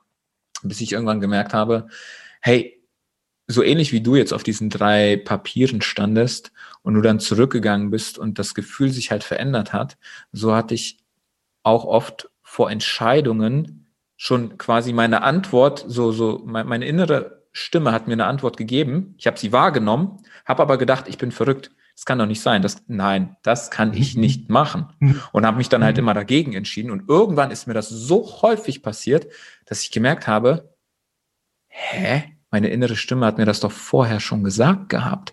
Warum mhm. hätte ich darauf gehört, wäre diese ganze Scheiße, in der ich jetzt bin, nicht passiert? Und von da an habe ich gesagt, ey, ist mir egal, wie rational das ist. Wenn dieser Impuls kommt, folge ich dem. Punkt, mhm. komme was wolle. Und so mache ich das für mich zum Beispiel mittlerweile. Also es gibt ja auch, du kannst es einerseits sehr, sehr esoterisch sehen, auch ein bisschen spirituell, aber es gibt ja auch genug Forschungsansätze, die nahelegen, dass du halt schon eine, eine Intelligenz in deinem Unterbewusstsein hast, die halt aus dem Gesamtheit der Entscheidungen, Erfahrungen deines Lebens die beste Option für dich halt kennt auf, auf Schnippen und die sich mitteilt. Also ja, glaub du musst halt nur dran. wahrnehmen, du musst halt nur wahrnehmen, wann sie sich mitteilt, weil sie teilt sich ja meistens nur ein einziges Mal mit. Ja, ja. Und das dann wahrnehmen. Ja, und dann halt auch daran, danach zu handeln. Ne? Ich weiß nicht, ob du diese, diese Geschichte kennst aus dem Buch von, von äh, John Strelecki. Das passte ganz gut zu deinem Beispiel von eben, von der, von der alten Dame, die wippend auf der Veranda sitzt und wartet, bis sich der Nebel verzieht. Ich glaube, das ist ähm, Welchem Café am Rande der Welt. Ja, doch, das habe ich gelesen. Ja, da ist irgendwann so eine kleine Geschichte, als die draußen surfen sind oder so. Ah, das ist Teil zwei, glaube ich. Mit dem Surfen ist Teil zwei. Ja, von Mama Gombe oder so. Ja, genau, die. genau, genau. Ja, wo die, die, die alte Frau auf der Veranda sitzt und auf den perfekten Moment wartet, um endlich auf ihr Abenteuer aufzubrechen und die schaukelt auf dem Stuhl und der Nebel ist da und sie wartet und sie wartet. Und dann irgendwann verzieht sich der Nebel ein bisschen. Sie kann so ein bisschen den Weg am Horizont sehen, aber sie denkt sich, ich schaukel noch ein bisschen und warte, bis der Nebel ganz weg ist. Und irgendwann schaukelt sie weiter nach Jahren und der Nebel verzieht sich. Und sie sagt, ach guck mal, da ist der Weg. Ich sehe den jetzt ganz klar vor mir und sage, ich breche jetzt auf. Und als sie aufstehen will, merkt sie, dass sie ihre Beine nicht mehr tragen. Und dann bleibt sie sitzen in ihrem Stuhl und schaukelt weiter. Und diese Geschichte, die hat sich so in mir eingebrannt. Mhm. Die ist halt genau das, weil nichts bleibt stehen. Und wenn du jetzt den Impuls hast zu handeln, dann mach. Das ist auch so, so eins meiner, ich sag mal, Bad Pictures, mich selber auf so einer Veranda zu sehen äh, das habe ich schon seit Jahren. So, was ist äh, Worst-Case-Szenario? Mich auf so einer Veranda zu sehen, auf so einem Schaukelstuhl. Keine Ahnung, weil das irgendwie auch so suggeriert wird in Filmen. So als alter Mann irgendwie bist du auf so einer mhm. Farm oder in deinem Garten auf so einer Schaukel und mein Leben Revue passieren zu lassen oder durch meine Kinder oder meine Enkel, dass sie dann fragen, hättest du was anderes gemacht? Hättest du einen anderen Weg eingelegt? Und dann zu bereuen, zu merken, so, fuck, ja, ich hätte das so und so anders gemacht, weil ich nicht auf meine Intuition gehört habe. Das ist so eins meiner Worst Cases, also das möchte ich definitiv nicht. Deswegen sage ich, hey, definitiv ist diese Intuition oder diese innere Stimme nicht immer das intelligenteste. Definitiv nicht. Aber wenigstens habe ich die Gewissheit, okay, äh, ich habe es gemacht. Ich bin meiner Intuition mhm. gefolgt, weil irgendwas in mir wollte es ja. Sonst wäre quasi ja. diese Stimme nicht gekommen. Ja, und ich schätze, da ist halt auch wirklich die Kunst, die Klarheit zu finden, welche von diesen Stimmen kommen von außen. Also auch da wieder die Frage, ja. wie viel von dir ist wirklich du? Und traurig ist es natürlich, wenn du auf so ein Abenteuer aufbrechst und dann jahrelang da drauf bist und dann merkst, eigentlich war das gar nicht meins. Das ist merken, dass das halt quasi, was wir auch gelernt haben, ne, vom lieben Larry, das Labyrinth, mhm. äh, mhm. sich im Labyrinth zu verlieren. Buchstäblich äh, gehst du quasi deinen eigenen Weg, also ebnest du und erschaffst du dir deinen eigenen Weg oder verirrst du dich in irgendeinem Labyrinth, was dir von außen, von der Familie oder Gesellschaft übergestülpt wird. Mhm. Ja. Da ist halt auch wieder Wahnsinn, sich gegen das zu ja. richten, gegen den vermeintlich sicheren Weg, den von der Masse propagierten Weg hin zu deinem eigenen. Und das Genie Absolut. lauert da, auf den Wegen. Du musst es nur halt rauslassen, ne? du hast auch, ich habe auch gelesen, du hast äh, einen richtig geilen Satz äh, stehen auf deiner Webseite. Und zwar, äh, lass uns ausbrechen aus Einheitsbrei und Gedankenmüll. Was meinst du damit? Ach, das Ausbrechen aus Einheitsbrei und Gedankenmüll. Ähm, damit meine ich das Ganze, die, diese ganzen, du bist so und so und das muss so und so sein. Und heutzutage, um erfolgreich zu sein, brauchst du ein Social-Media-Profil und du brauchst 10.000 Follower bei Instagram und du musst dies und du musst das und du musst dorthin reisen.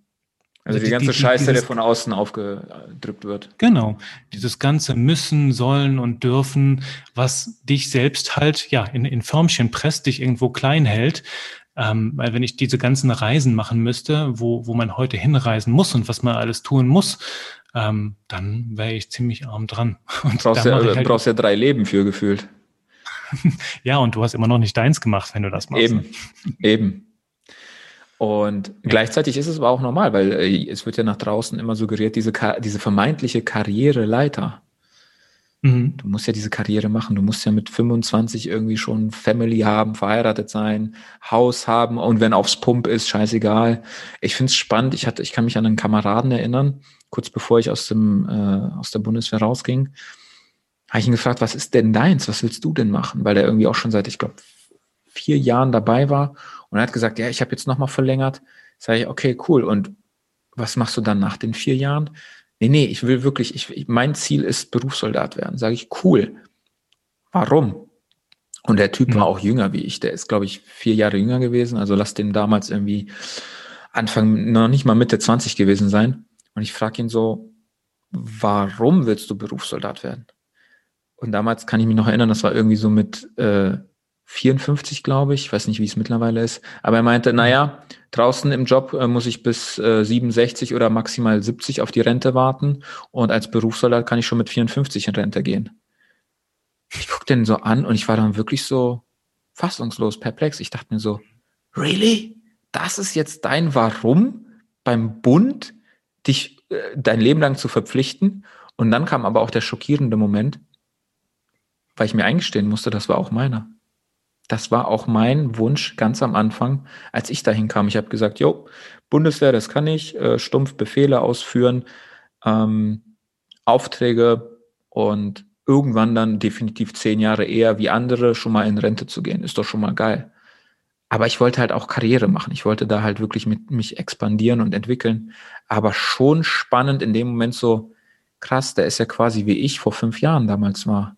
Mhm. Und das war für mich so, boah, Gott sei Dank, und jetzt nicht bewertend gemeint, gleichzeitig ist es eine Bewertung, Gott sei Dank denke ich nicht mehr so wie damals.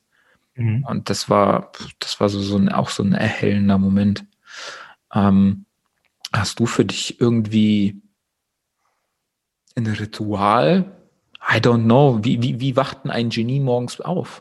Oder wie geht ein Genie zu Bett?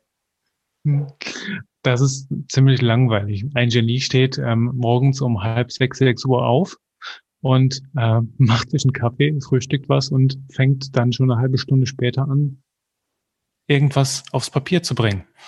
Also ich habe morgens diese Zeit, wo ich halt wirklich am kreativsten bin, wo mein Verstand halt messerscharf ist. Die nutze ich am liebsten. Das sind so morgens so von sechs bis neun. Und danach mache ich manchmal zwei Stunden Sport oder auch bis mittags gar nichts mehr, weil ich halt einfach merke, da, da geht jetzt nichts mehr. Also ich arbeite sehr nach, nach, nach, nach Fokuszeiten und fühle auch in mich rein, was kann ich gerade am besten, weil ich habe halt immer so sechs, sieben Aufgaben parallel, so Jobs, an denen ich arbeite und ähm, ja, ist Fokus wichtig. So, dass ich ja, macht das halt so, dass ich mit dem perfekten Zustand zur perfekten Arbeit komme. Ne? Früher habe ich so ein Ritual gehabt, dass ich morgens eine Stunde lese.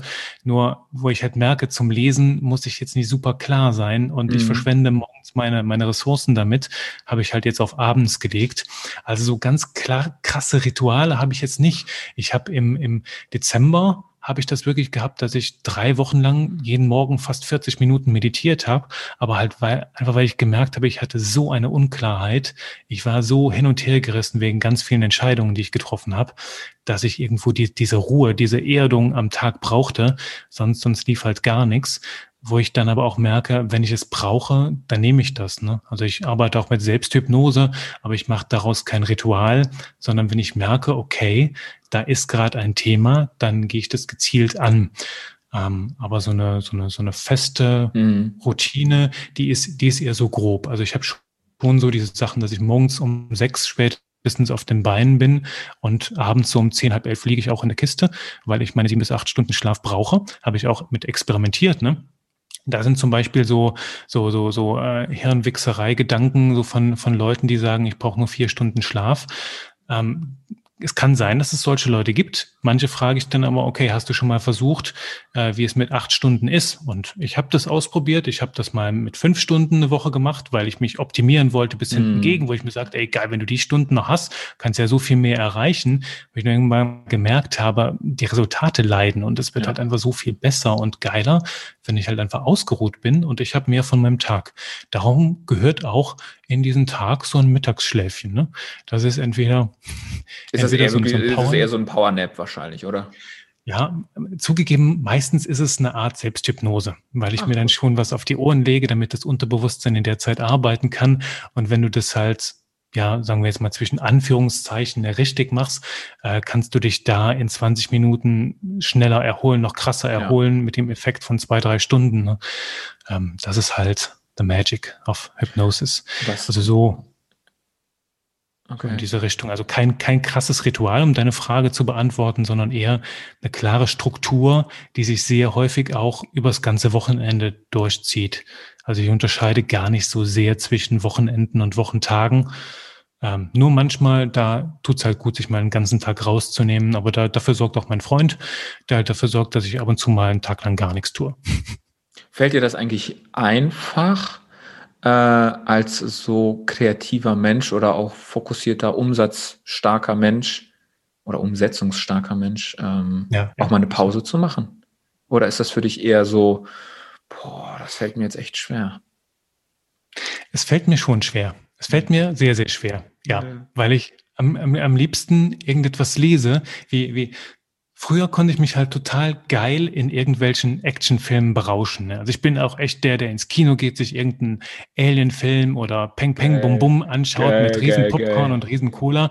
Äh, Cola trinke ich übrigens nur im Kino. Das ist irgendwie so verankert. Ich kann Cola nicht ausstehen. Ist viel zu süß, einfach ekelhaft. Aber, Aber es passt zum Rahmen quasi, ne? zum ja, Kino. Das ist, zum, das, zum das ist halt einfach ein Muster.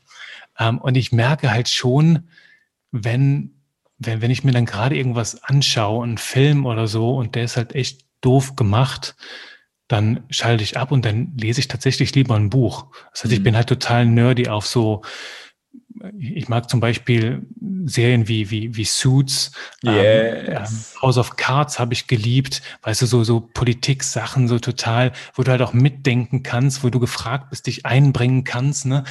Das, das ist mir schon total wichtig. Und wenn etwas das nicht zulässt, mich stumpf irgendwie berieselt, dann werde ich nervös und dann stehe ich auf und dann gehe ich lieber ein Buch lesen, weil da, das brauche ich halt einfach. Und ähm, das, das gehört halt mit dazu. Also selbst im entspannten Zustand ähm, gucke ich Muss es irgendwo Sinn geben, ne, quasi. So dieses ja, was mich auch fordert. Ja. Wobei das natürlich schwierig ist.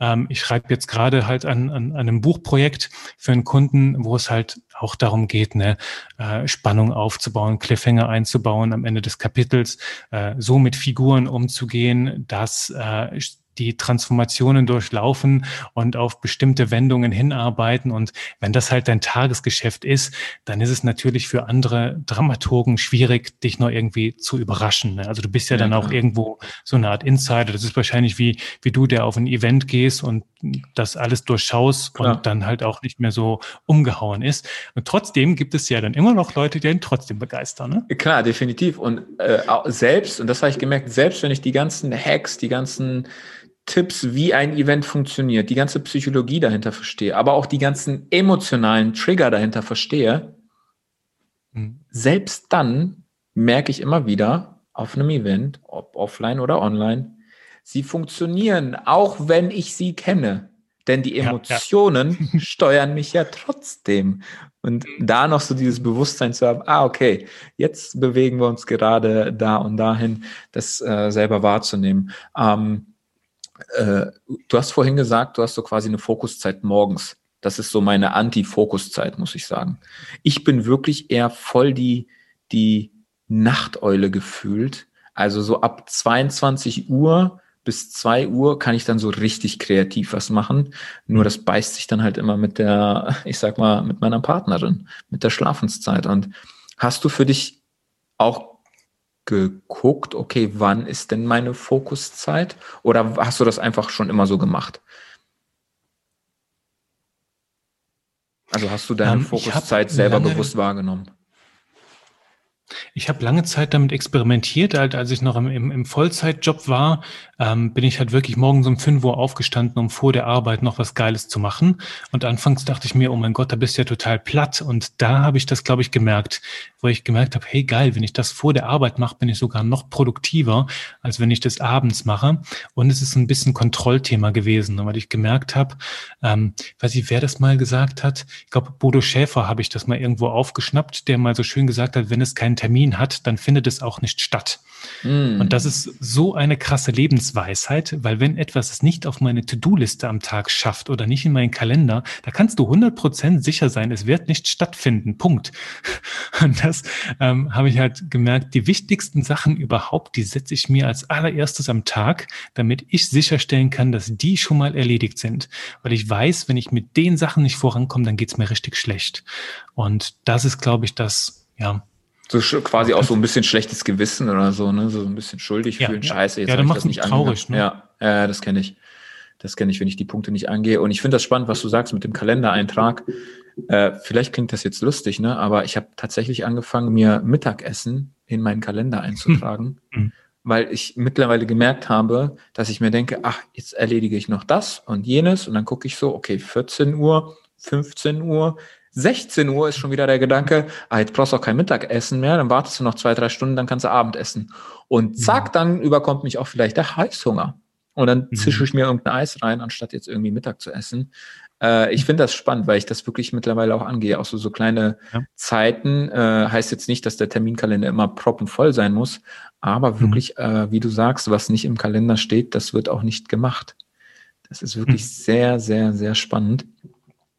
Und äh, noch eine, eine Frage an dich, hm, jetzt mal komplett aus dem, aus dem Kontext. Hast du irgendwie vielleicht auch ein, ein Vorbild oder ein Idol, wo du sagst, nicht nach dem Motto, hey, so wie er will ich sein, sondern der oder die hat irgendwelche Skills und, und Fähigkeiten, die würde ich auch gerne haben, die du adaptieren könntest. Gibt es da jemanden? Hm. Jetzt so direkt nicht, nee. Okay. Also es, es, es gibt niemanden, dem, dem ich jetzt irgendwie nacheifere. Also ich habe jetzt auch gerade niemanden, der mich so, so als Art Mentor gerade begleitet, weil ähm, liegt vielleicht aber auch daran, dass ich mir dieses Jahr als Gesetz für mich gegeben habe, es ist ein Jahr der Umsetzung mhm. und kein Jahr des Wissenskonsums. Das heißt, ich gebe ja sonst die Jahre vorher ähm, ich weiß es gar nicht, Un Unmengen von Geld für Weiterbildung aus, ähm, besuche dann sehr, sehr viele Veranstaltungen, schreibe mir ganz viele krasse Sachen auf und danach passiert aber nichts. Oder ich ja. habe tolle Ideen und es passiert nichts. Und dieses Jahr habe ich mir gesagt, ich mache nur Umsetzung. Das heißt, ich lasse mich von niemandem begleiten. Ich habe so viel aufgesammelt an Ideen, an ganz glasklaren Plänen, die ich jetzt dieses Jahr umsetze. Und das mache ich jetzt einfach, weil ich mir das schuldig bin und ich gemerkt habe, ja. da taucht irgendwo so eine Unzufriedenheit auf. Ähm, ich bin sehr neugierig immer noch was Bereiche Psychologie angeht, sehr krass. Äh, Philosophie und Spiritualität, da zieht es mich jetzt überall rein und ich würde auch super gerne mal einen Monat ins Retreat gehen. Ja, ja, Nur ja. merke ich gerade, es da sind ein paar Dinge so emotional gefühlt, die wollen jetzt erstmal abgeschlossen werden. Und die haben jetzt emotional drängen die am meisten, darum habe ich alles hinten angestellt.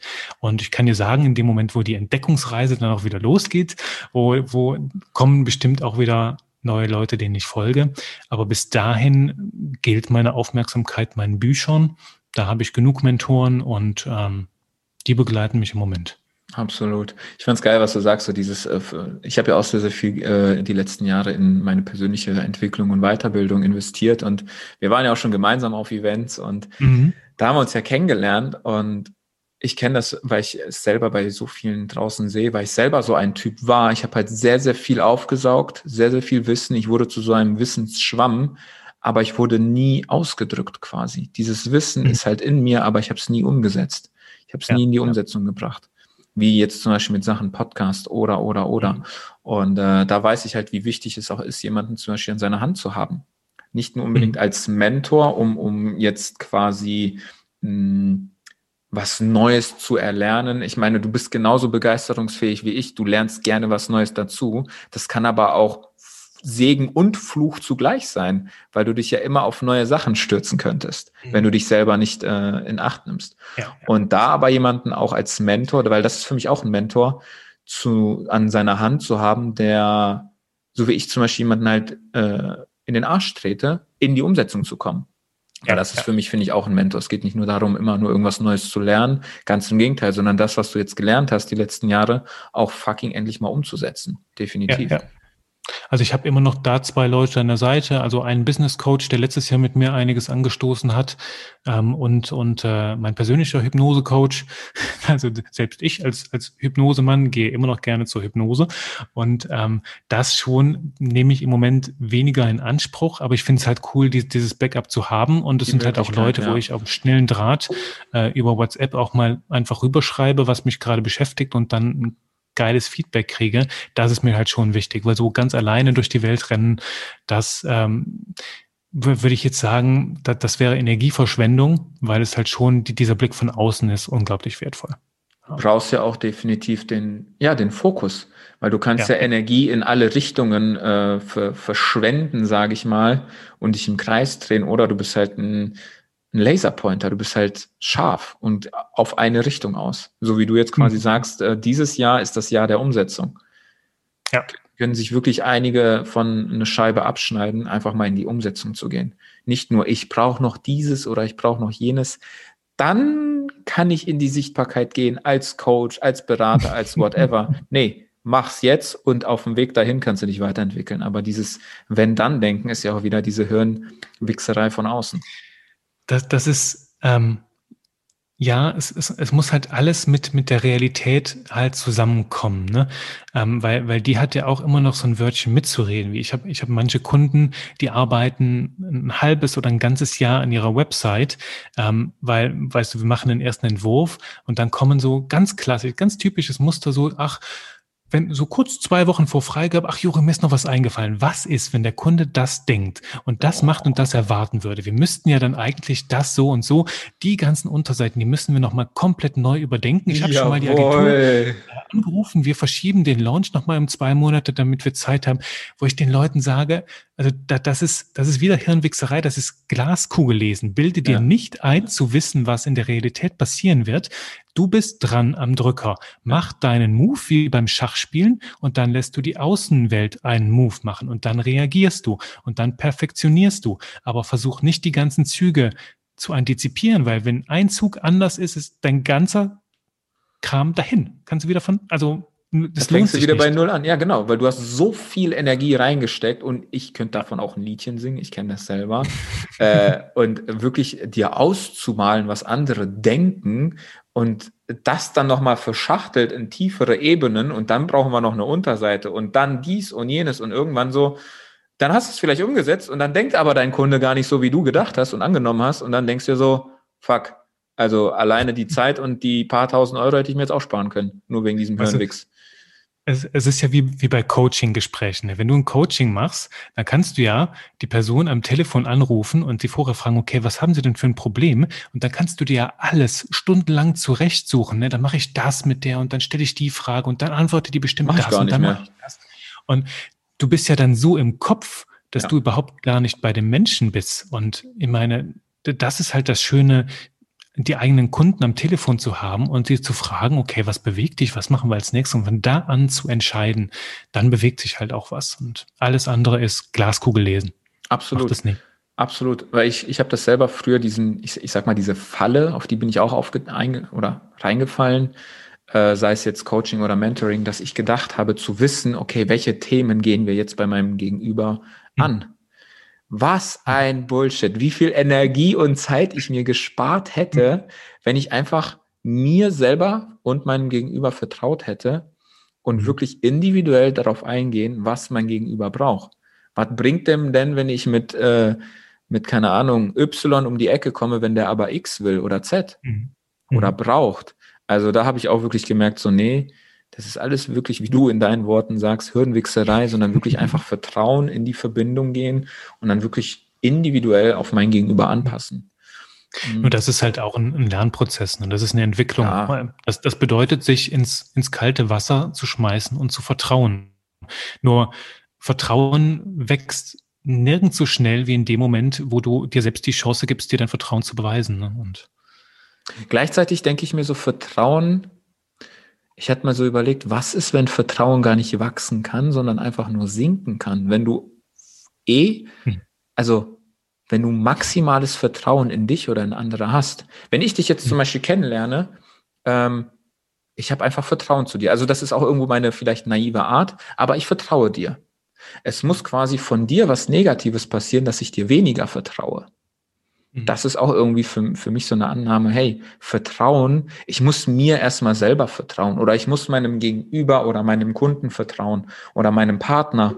Nee, das Vertrauen ist doch schon längst da, oder nicht? Mal das von der eine, anderen Perspektive zu sehen. Ja.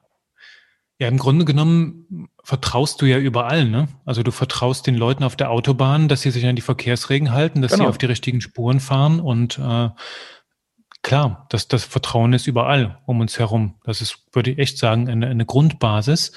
Ich glaube, ja, vielleicht ist das, hm, vielleicht ist das was Individuelles. Ja, aber es ist, es ist ein schönes Weltbild. Das ist ein Glaubenssatz, den ich gerne übernehmen würde. Weil, weißt du, so, das ist ja so die, diese spirituelle Ebene, die hilft dir ja in allen Lebensbereichen. Ne? Also dein, dein, dein Glaube bestimmt auch deine Innenwelt. Jetzt, wenn du an die Wiedergeburt glaubst, mhm. dann äh, gehst du anders durch das Leben, als wenn du an die Hölle glaubst. Und ganz anders wirst du dich halt auch im Alltag fühlen. Und zu glauben, dass ich den Menschen um mich herum vertrauen kann, setzt vielleicht selbsterfüllende Prophezeiungen in Gang, die nur gut für mich sein Richtig. können. Also ja. Richtig, absolut. Gefällt mir. Das war so, so mein Punkt, weil ich habe oft immer gehört von meinen, ich sag mal, Klienten, Coaches, nenn es wie du es willst, ja, äh, das Vertrauen ist noch nicht da. Ich denke, egal was, in sich selber, wenn man halt in die, wenn sie in die Sichtbarkeit gehen wollen, ins Business oder auch in den Partner, das Vertrauen ist noch nicht da. Ich denke mir so, hä? A, bist du doch schon mit deinem Partner zusammen, also Vertrauen ist doch schon längst da. Äh, oder auch Business. Du hast doch schon einen Auftritt äh, auf Social Media oder eine Webseite. Das Vertrauen ist doch schon da. Es kann doch nur noch weniger werden. Du kannst ja quasi nur Scheibchen davon abschneiden durch, durch keine Ahnung was. Aber mehr, wie geht das denn überhaupt? Und das war so, so der Gedanke dahinter. Hey, Vertrauen ist da. Du kannst es nur, sage ich mal, mhm. verlieren, nicht zugewinnen. Das mhm. ist für mich die, die, die pure Essenz, wenn es um, ums, um, um, um die Thematik Vertrauen geht. Das ist halt meine Überzeugung. Ja. ja. ja Jetzt mal von dem, von dem, oh, danke. Jetzt mal von dem ganzen Deep Shit weg. Was ist denn mal, äh, was ist denn einer deiner Fuck My Life Momente? Fuck My Life. Was ist oh passiert und was hast du daraus äh, lernen dürfen? Was können zum Beispiel die Zuhörer aus einer deiner Fuck My Life Momente für sich mitnehmen? Fuck My Life Momente. Ähm, ich überlege halt gerade, also ich, ich bin ja mit meinem, mit, mit, mit meinem Leben jetzt so in, in den letzten Jahren sehr ins Reine gekommen und ich würde die, die Essenz daraus ziehen, dass es keine Fuck My Life, sondern eher Fuck My Mind äh, Momente waren. das immer mein, mein, mein Denken war, das mir die Sache kaputt gemacht hat. Ne? Ähm, aber ich denke an, an Szenarien zurück von, von früher auf dem Schulhof, wo halt ähm, äh, junge, pubertierende Mitschüler etwas bei mir geahnt haben und diese Zeiten nicht so, so angenehm waren, ne, wo ich mich noch daran erinnere, dass ich morgens als erstes aufs Klo gerannt bin, mich da eingesperrt habe und gewartet habe, bis die erste Stunde begann, damit ich mich halt möglichst in die Klasse schleichen konnte, ohne dass mich irgendjemand sieht, ne, wegen meinem ganzen Kopfkino. Ähm, das waren so Momente, die ich im Nachhinein echt bewährte als Fuck My Life. Ähm, oder, oder als ich mich auf das falsche Blatt Papier gestellt habe und mir mhm. das zurechtgebogen habe und mir dann ein Jahr halt wieder meine, meine Wünsche ausgezögert habe oder ja. Das ist ja ein gutes Beispiel, das mit dem, äh, ja. wo du dich aufs falsche Blatt gesetzt hast. Das ist ja, ja so ein Fuck my life. Du hattest die, was, was ist denn die Kernessenz? Was können andere denn davon mitnehmen durch dein Fuck my falsches Blatt Moment? Auch da im Nachhinein ist der Wunsch nur noch mal umso deutlicher geworden. Also ich glaube, Fuck My Life Momente waren die, wo mein Leben mich in eine Richtung führen wollte und ich habe mich dagegen gesträubt. Und dadurch ist halt alles kompliziert, schwieriger geworden. Hätte ich von Anfang an Ja gesagt, wäre es wahrscheinlich gar kein Fuck My Life Moment geworden. Aber ich habe nicht Ja gesagt und dadurch wurde es schwieriger. Ähm, das waren solche Momente. Das ist eine schöne Sichtweise. Ja. ja. Das ist eine coole Sichtweise. Weil ich meine, auch jeder definiert Fuck My Life für sich selber. Ja. Und ich überlege gerade, also ich meine, es, es, es, wär, es sind dann halt so wirklich so, wo, wo ich nicht meinem Leben die Schuld gebe, sondern eher meinem, meinem Kopf, dass ich, dass ich mir die Sachen ich mein, so. Genau, ich meine nicht unbedingt im Leben. So als Beispiel, was für mich so eins meiner Fuck My Life Momente ist, was ich gerne als Beispiel nehme, zum Beispiel von einem Jahr, wo das dann halt mit Corona anfing und ich war ja maximal auf, auf Events und offline spezialisiert mit der Musik, mit der Schallmagie, äh, dass das dann alles weg war. Das war für mich so ein Fuck My Life Moment zu realisieren.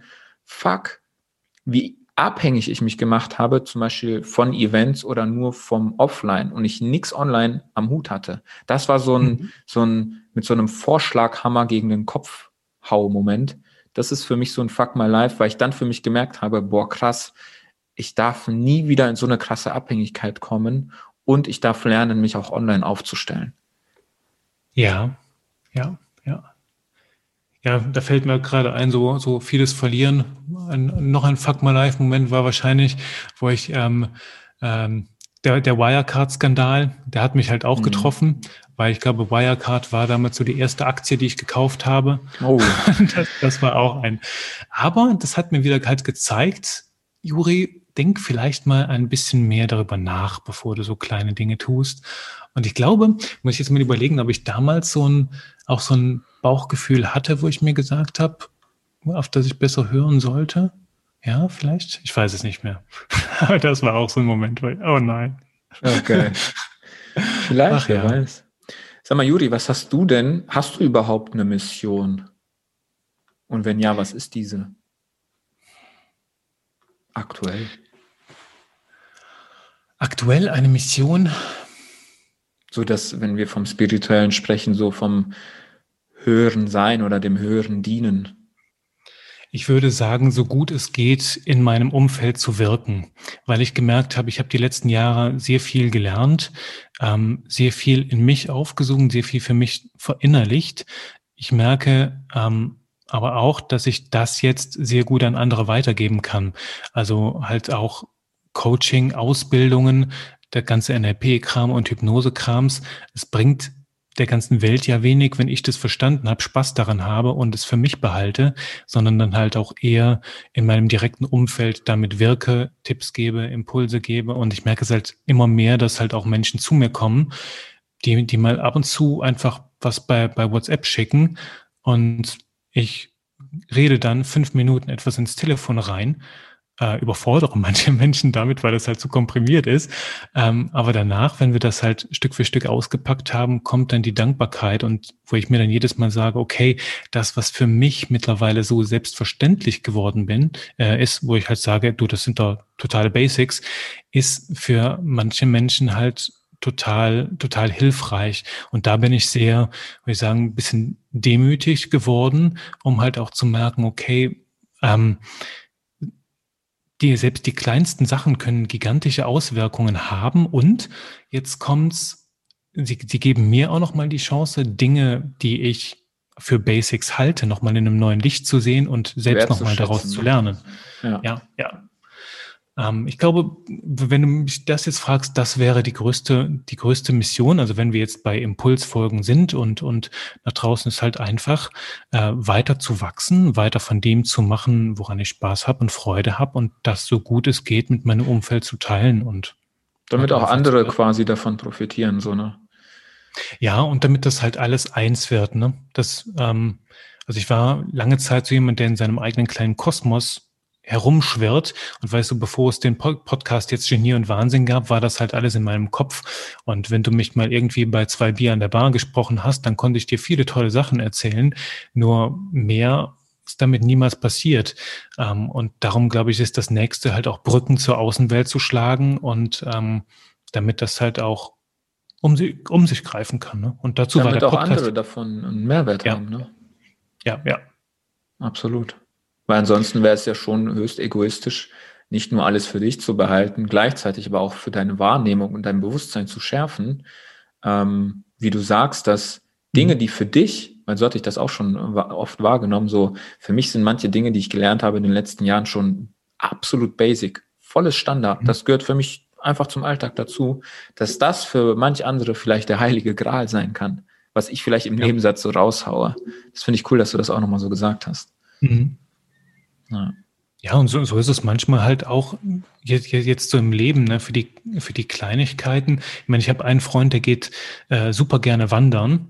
Ähm, der ist mega viel in der Natur unterwegs und ich wollte mal mit ihm, habe mich ihm halt einfach angeschlossen, um ähm, ja, einfach ein bisschen über, über Business zu sprechen und so, weil wir so ein paar Ideen hatten.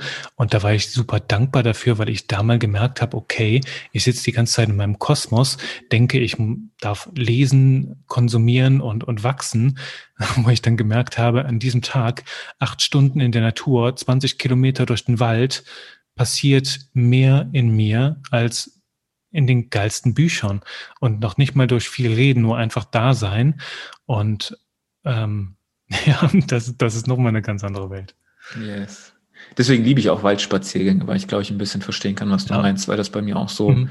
so tief, tiefe, ich sag mal auch tiefe Fragen irgendwie hochkommen. Also dass der Wald, ich weiß nicht, ob es nur der Wald ist, ich habe auch beobachtet, das Meer ist auch bei mir so ein Ding, aber der Wald mhm. tatsächlich doch noch intensiver, das macht energetisch irgendwas mit mir und da bin mhm. ich komplett irgendwo woanders gefühlt. Deswegen kann ich absolut nachvollziehen, diese langen Spaziergänge im Wald bei dir. Ich würde sagen, da bist du zu Hause. Hm. Oh, das ist schön. Zum Glück habe ich hier fünf Minuten von mir entfernten Riesenwald. Juri, sag mal, du ja. geiler Typ, bevor wir gleich zur ja. Quick and Dirty Runde kommen, wie können sich denn Menschen mit dir in Verbindung setzen? Mit mir in Verbindung setzen, ähm, also am allerliebsten über, über Genie und Wahnsinn. Also ich poste da jede Woche ein, zwei Mal. Das sind dann so die Momente, wo das im Kalender steht. Ähm, da gerne, also findest mich bei Instagram, auch bei Facebook ähm, oder halt sonst einfach anschreiben über eine meiner Websites. Äh, Gibt es ein paar da draußen ähm, über meine Band, ne, PK, ähm, über meine über Genie und Wahnsinn oder über meine Texter-Website, Texte, die verkaufen. Also überall da gibt's ganz, ganz viele Wege führen zu mir. Mega, viele Wege führen zu Juri. Die packe ich definitiv ja. in die Show Notes. Da können die Leute sich auch gerne auf deine Genialität einlassen. Und ähm, da möchte ich auch dir und deiner Genialität den Raum geben. Was möchtest du denn quasi als Angebot den Zuhörern mitgeben, wenn sie quasi mit dir wachsen möchten? Ja, ich habe, ähm, das, das ist auch jetzt dem Jahr der Umsetzung geschuldet. Ähm, ich habe im letzten Jahr gemerkt, dass diese gute Texte sind selten da draußen. Und gerade in Zeiten der Digitalisierung, wo jeder auf seiner Website viel unterwegs sind, sind Texte wichtiger als je zuvor. Und ich selbst kann mich nicht durch tausend teilen. Ich habe auch schon überlegt, stelle ich Leute ein, ähm, um noch mehr Kunden aufzunehmen und habe mich letzten Endes entschieden, nee, ich packe alles, meine ganze gesamte Haltung, meine Gedanken, meine Hacks, alles, was ich gelernt habe, einfach in eine wunderbar schnuckelige Ausbildung, die du bei mir machen kannst. Also ganz, ganz viel Zeit mit mir, nee, nicht viel, viel ist es nicht, aber Zeit mit mir verbringen kannst. Und zwar habe ich das Ganze mit dem Titel äh, versehen, Verkaufstexten erfrischend leicht gemacht, weil ich das wirklich, das ist die die Idee dahinter, Texten für jedermann erfrischend leicht machen, aber auf einem ganz hohen Niveau, also wie wir das am Anfang besprochen haben, mit, mit, mit, mit ähm, den, den, den ganz klaren Kriterien, mit Features, ähm, mit Emotionen, aber auch mit den Motiven hinter den Emotionen zu arbeiten. Und ähm, ja, das geht besonders für Leute, die denken, okay, ich habe gar keine Idee, was ich schreiben will. Oder jedes Mal habe ich viel zu viele Gedanken, wenn ich schreiben will. Und ich weiß nicht, wo fange ich an? Äh, wie baue ich so Texte auf? Und wie verkaufe ich überhaupt mit geschriebenem Wort, ohne dass es zu aufdringlich wirkt? Und genau diese ganzen Fragen habe ich mir zu Herzen genommen und ein Programm entwickelt. Das geht über zwölf Wochen. Das hat zwölf Module. Und ähm, Du hast da jede Woche ein paar Videos, Lektionen, die kannst du selbst durcharbeiten, eine schöne Aufgabe und dann jede Woche eine Live-Session mit mir und äh, neun anderen wunderbar schnuckeligen, ambitionierten Teilnehmern. Also halte eine ganz kleine Gruppe, damit es halt super intensiv bleibt, ich auf jeden eingehen kann. Ja, und da geht's halt um Verkaufspsychologie, da geht's um Storytelling, da geht's um Formeln. Wie kommst du sehr schnell an geile Blogbeiträge? Wie schaffst du es, dich auf dein Thema zu fokussieren? Und ähm, ja, in dem Bereich äh, dann halt auch für dich sehr schnell geile Ergebnisse zu produzieren. Also im Grunde genommen lernst du einige kraftvolle Grundbausteine und die kannst du immer wieder neu kombinieren mit, mit Formeln, so dass es halt super einfach wird. Wenn du das System kapiert hast, dann schreibst du Texte für Landingpages, Newsletter, Storyboards, was weiß ich, sogar Liebesbriefe kannst du damit schreiben, die werden extrem geil sein. Und ähm, genau, das biete ich an, ist jetzt auch ganz frisch auf dem Markt und da kannst du dich gerne melden. Gehst auf textedieverkaufen.de und ähm, schreibst mich da an, kannst einen 30-Minuten-Call mit mir buchen, da erzähle ich dir gerne nochmal alles im Detail. Und wenn du dann sagst, dass du dieses wunderbare Gespräch hier gehört hast, kriegst du das Ganze zu unwiderstehlichen Konditionen. Geil. Geil, geil, geil. Also ich würde jetzt direkt schon auf die Seite gehen. Äh, ich habe echt Bock drauf. Kann ich wirklich äh, für alle, die dich nicht kennen, also von Herzen empfehle ich dich weiter, weil du einfach diese, diese Genialität einfach mitbringst. Auch in Sachen halt Texten. Und ich sag mal, es sind nicht nur Texte, sondern äh, wie wir schon gesagt haben, Bedürfnisse wahrnehmen, wecken mhm. und bedienen. Und weißt du, unterm Strich sage ich halt immer, Texte, geile Texte entstehen aus schönen, geilen Gedanken. Und im Grunde genommen, das, was du, was du lernst, ist halt einfach, wie lenkst du deine Gedanken in die Richtung, dass es halt einfach schön pointiert ist und wertvoll. Und dann schreibst du die Worte einfach nur noch runter. Das kriegst du dann auch hin. ich bin gespannt. Ich bin gespannt.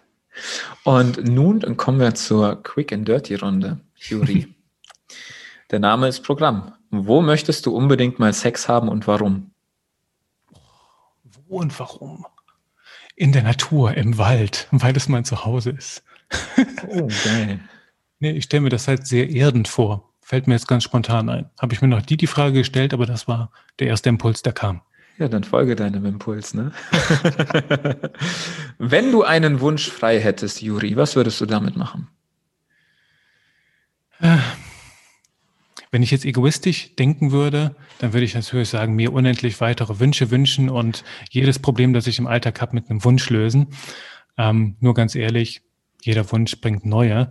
Ich glaube, das, was mich jetzt gerade in Corona immer mehr bewegt hat, ist, wenn ich mir wünschen könnte, dass die gesamte Menschheit sich mal auf gemeinsame Werte verständigen würde und sich mal vielleicht auch nur schon mal in der Nation oder in einem Kontinent sagen würde, so ist für uns das Menschenbild, so sollte jeder Mensch mindestens leben können und jetzt nicht nach, nach, nach, nach, weißt du, mit, mit Wasser und Ernährung, das ist Standard, aber halt auch äh, emotional, spirituell, auch persönlich. Was sind da die, die, die, die Grundelemente? Wie sieht für uns ein gutes Leben aus? Denn ich merke halt immer wieder, wenn wir über so Themen jetzt wie gerade mit Corona standen wir vor sehr, sehr vielen wichtigen Fragen, über die hätten wir uns auch mal jahrelang austauschen können. Ja. Oder es gibt solche Themen wie künstliche Intelligenz, wo manche Leute halt sagen, oh, da muss man ganz gut aufpassen, das kann total gefährlich werden. Es kann nur dann gefährlich werden, wenn wir nicht als Menschheit mal aus einer Stimme sprechen und uns sagen, wo sehen wir als Menschheit uns in zehn Jahren, in 20 Jahren, so wie man das uns in der Persönlichkeitsentwicklung beibringt, jeder Mensch sein Leben gestaltet, dass wir das gemeinsam machen, weil ich merke immer wieder, dass wir mit, wir arbeiten mit Erwachsenen und versuchen da das umzulenken, was wir als Kinder längst hätten lernen dürfen. Und wenn wir uns ähm, auch mal schon in Kindesbeinen mit Emotionen auseinandersetzen, mit, mit, ja, mit, wie, warum ticke ich so, wie ich ticke, warum denke ich, was ich denke, warum fühle ich, was ich fühle, dann hätten wir ein ganz neues Fundament, ähm, um in Zukunft auch zu wachsen. Also ich würde mir wünschen, dass wir uns da echt mal Gedanken machen, weil es an höchster Zeit ist. Geile Antwort. Richtig, richtig deep, Alter. Juri, welches Buch hätten wir schon längst deiner Meinung nach lesen müssen? Da habe ich ein ganz aktuelles, wo ich mir sage, warum habe ich das nicht schon vorher gelesen? Ähm, total geil. Ich habe es bisher zweimal als Hörbuch gehört. Ähm, ähm, ähm, jetzt muss ich gerade überlegen, wie dieses Buch hieß. Ähm, ähm, du musst nicht von allen gemocht werden. Ah, ja, ja. Ist das das mit ja. diesem Kaktus? Äh, ja, von ja. Fumitake Kuga. Ja, genau, genau, genau. Ähm, ist total geil, weil es die Basics der heutigen Persönlichkeitsentwicklung sind. Ne? Ich mag das ja immer, wenn ich einen Lehrer habe, einen Mentor, einen Coach und begleite den eine Zeit lang, dann ist immer so meine nächste Frage, okay, bei wem hast du denn das gelernt? Weil dann gehe ich danach zu dem Lehrer, der Lehrer. Ja, klar. Das ist so meine Entwicklungsstufe. Ich mir denke, okay, da will ich tiefer rein. Und ich glaube, dass, dass dieses Buch halt, das ist halt Philosophie, geht halt wirklich an die, an, an die Substanz. Und das ist so kon komprimiert, dass ich ab und zu echt mal auf Pause drücke und mir sage, okay, jetzt muss ich das erstmal zerdenken, sacken lassen und darüber meditieren, was das bedeutet. Das, ähm, und ich habe noch ein zweites, das einen ähnlichen Effekt hat, und das ist das weise Herz äh, von Jack Cornfield. Da geht es, glaube ich, größtenteils, wenn ich mich richtig erinnere, um, um buddhistische Lehre. Und ich weiß, ich war vor zwei Jahren in München und habe das als Hörbuch gehört. Und ich ging durch die Innenstadt und habe irgendwann auf Pause gedrückt, das Handy gezuckt und meinem besten Freund gesagt, du, die ganze Scheiße, die ganzen Probleme, die wir heute haben, da gab es Leute vor zwei bis dreitausend Jahren, die haben diese Probleme schon längst gelöst. Also im Grunde genommen sollten wir vielleicht mal lesen, was die uns empfehlen und was die damals schon wussten, statt hier wieder ganz von vorne anzufangen. Das ist so deep, so tief. Ich weiß nicht, also ich glaube, diese beiden Bücher umreißen alles, also in rationaler, emotionaler und spiritueller Hinsicht, was ich die letzten Jahre gelernt habe. Kannst du dir alles sparen, wenn du die liest. Ja, da bin ich mal gespannt. Das eine kenne ich, das habe ich mir schon zweimal durchgehört. Äh, lohnt sich auch noch ein drittes und viertes Mal definitiv. Mhm. Und das andere, das weise Herz. Das, das äh, weise Herz, das ist mit, mit, ja. mit einer weißen Seerose, glaube ich, auf einem schwarzen Cover. Mhm. Das packe ich auch in die Shownotes. Da bin ich mal gespannt. Mhm. Da bin ich gespannt, wie das ist. Do it. Äh, Juri, du bist in zehn Jahren. Ich bin in zehn Jahren. Ähm, weiter gewachsen, noch genauso neugierig und ehrgeizig wie heute und wahrscheinlich ein großes Stück weiser. Ja, so sehe ich mich. Geil. Und zu guter Letzt, Was ist deine Plakatbotschaft? Wir haben ja schon darüber geredet, so Menschen, die kurz vorm Tod oh. stehen, Menschen, die vor ihrem Tod irgendwas bereuen. Und jetzt versetz dich mal in die Lage, du bist jetzt an dem Moment, wo du nur noch ein, zwei Atemzüge hast und du hast noch eine Botschaft, die du der ganzen Menschheit mitgeben möchtest. Und diese Botschaft wird für einen Tag auf sämtlichen Plakate, aber auch Monitore und Displays gestreamt. Wie würde diese Botschaft lauten? Ich bin ja so der, der totale Zitate-Freak und ähm, habe schon ganz, ganz, ganz viel ähm, auch, auch selbst so an Zitaten veröffentlicht. Das möchte ich jetzt aber alles gar nicht nehmen. Ich möchte eins nehmen, an dem ich aktuell immer noch arbeite und das mich immer noch erfüllt. Ähm, und zwar ist das von äh, Aravinda Himadra. Äh, weiß ich, ob man den kennt. Äh, kannst du mal, kannst mal googeln. Der schreibt einmal die Woche so ein Newsletter da bin ich drin und der macht gar nichts außer ein Bild zu schicken und da ist ein Zitat drin von ihm. Und ich freue mich, ich freue mich wirklich jede Woche auf diesen Newsletter, weil es nur das ist. Und ich habe eins, habe ich mir auf dem Desktop abgelegt, das habe ich hier gerade geöffnet und da stand drin, You are never who you think you are, so be a question, not a conclusion. Oh. Also du bist niemals, wer du glaubst, dass du bist, darum seine Frage und ja, keine Antwort, kein Vorurteil. Keine Annahme das, quasi. Ja. Das bringt mir immer noch Gänsehaut. Also führe dein Leben so, als wärst du eine Frage und nicht die Antwort. Und ich finde diese Haltung mega, mega schön, als Frage durch die Welt zu gehen. Als, als lebendige, fleischgewordene Frage. Das ist richtig schön. Danke. Danke für diese wunderschöne Botschaft. Mhm. Juri, dir möchte ich nochmal das letzte Wort erteilen an die Zuhörer. Möchtest du mit ihnen noch irgendwas teilen? Hast du noch irgendwas zu sagen? Ja, wenn du bis hierher gehört hast, diesen wunderbaren Talk, dann erinnere dich jetzt mal zurück, wo hattest du, wenn du jetzt so ein Seismograph bist, den höchsten Ausschlag jetzt hier in diesen 90 Minuten? Und vielleicht waren es nur zwei oder drei Wörter, die dich bewegt haben, die dich zum Nachdenken bewegt haben. Dann hast du von mir die Erlaubnis, abgesehen davon, dich natürlich bei meinem, bei meiner Ausbildung zu melden, die Erlaubnis, alles andere zu vergessen, erstmal und nur diese eine Sache für dich rauszunehmen, zu verinnerlichen und wirklich in die Tiefe zu gehen, das zu leben. Und der Olli speichert das hier bestimmt ganz wunderbar ab. Das heißt, du kannst jederzeit hierhin zurückkommen und dir mehr nehmen. Nur ganz ehrlich, wenn eine Sache bei dir ausgeschlagen hat, dann folge diesem Impuls und mache nur diese eine Sache. Und alles andere ist jetzt erstmal egal, weil du hast genau das gefunden, was du jetzt brauchst. So. Das ist ja mal eine richtig geile Message.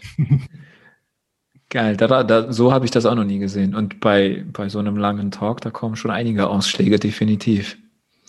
Ja, Juri, ja. es war mir wirklich eine Ehre.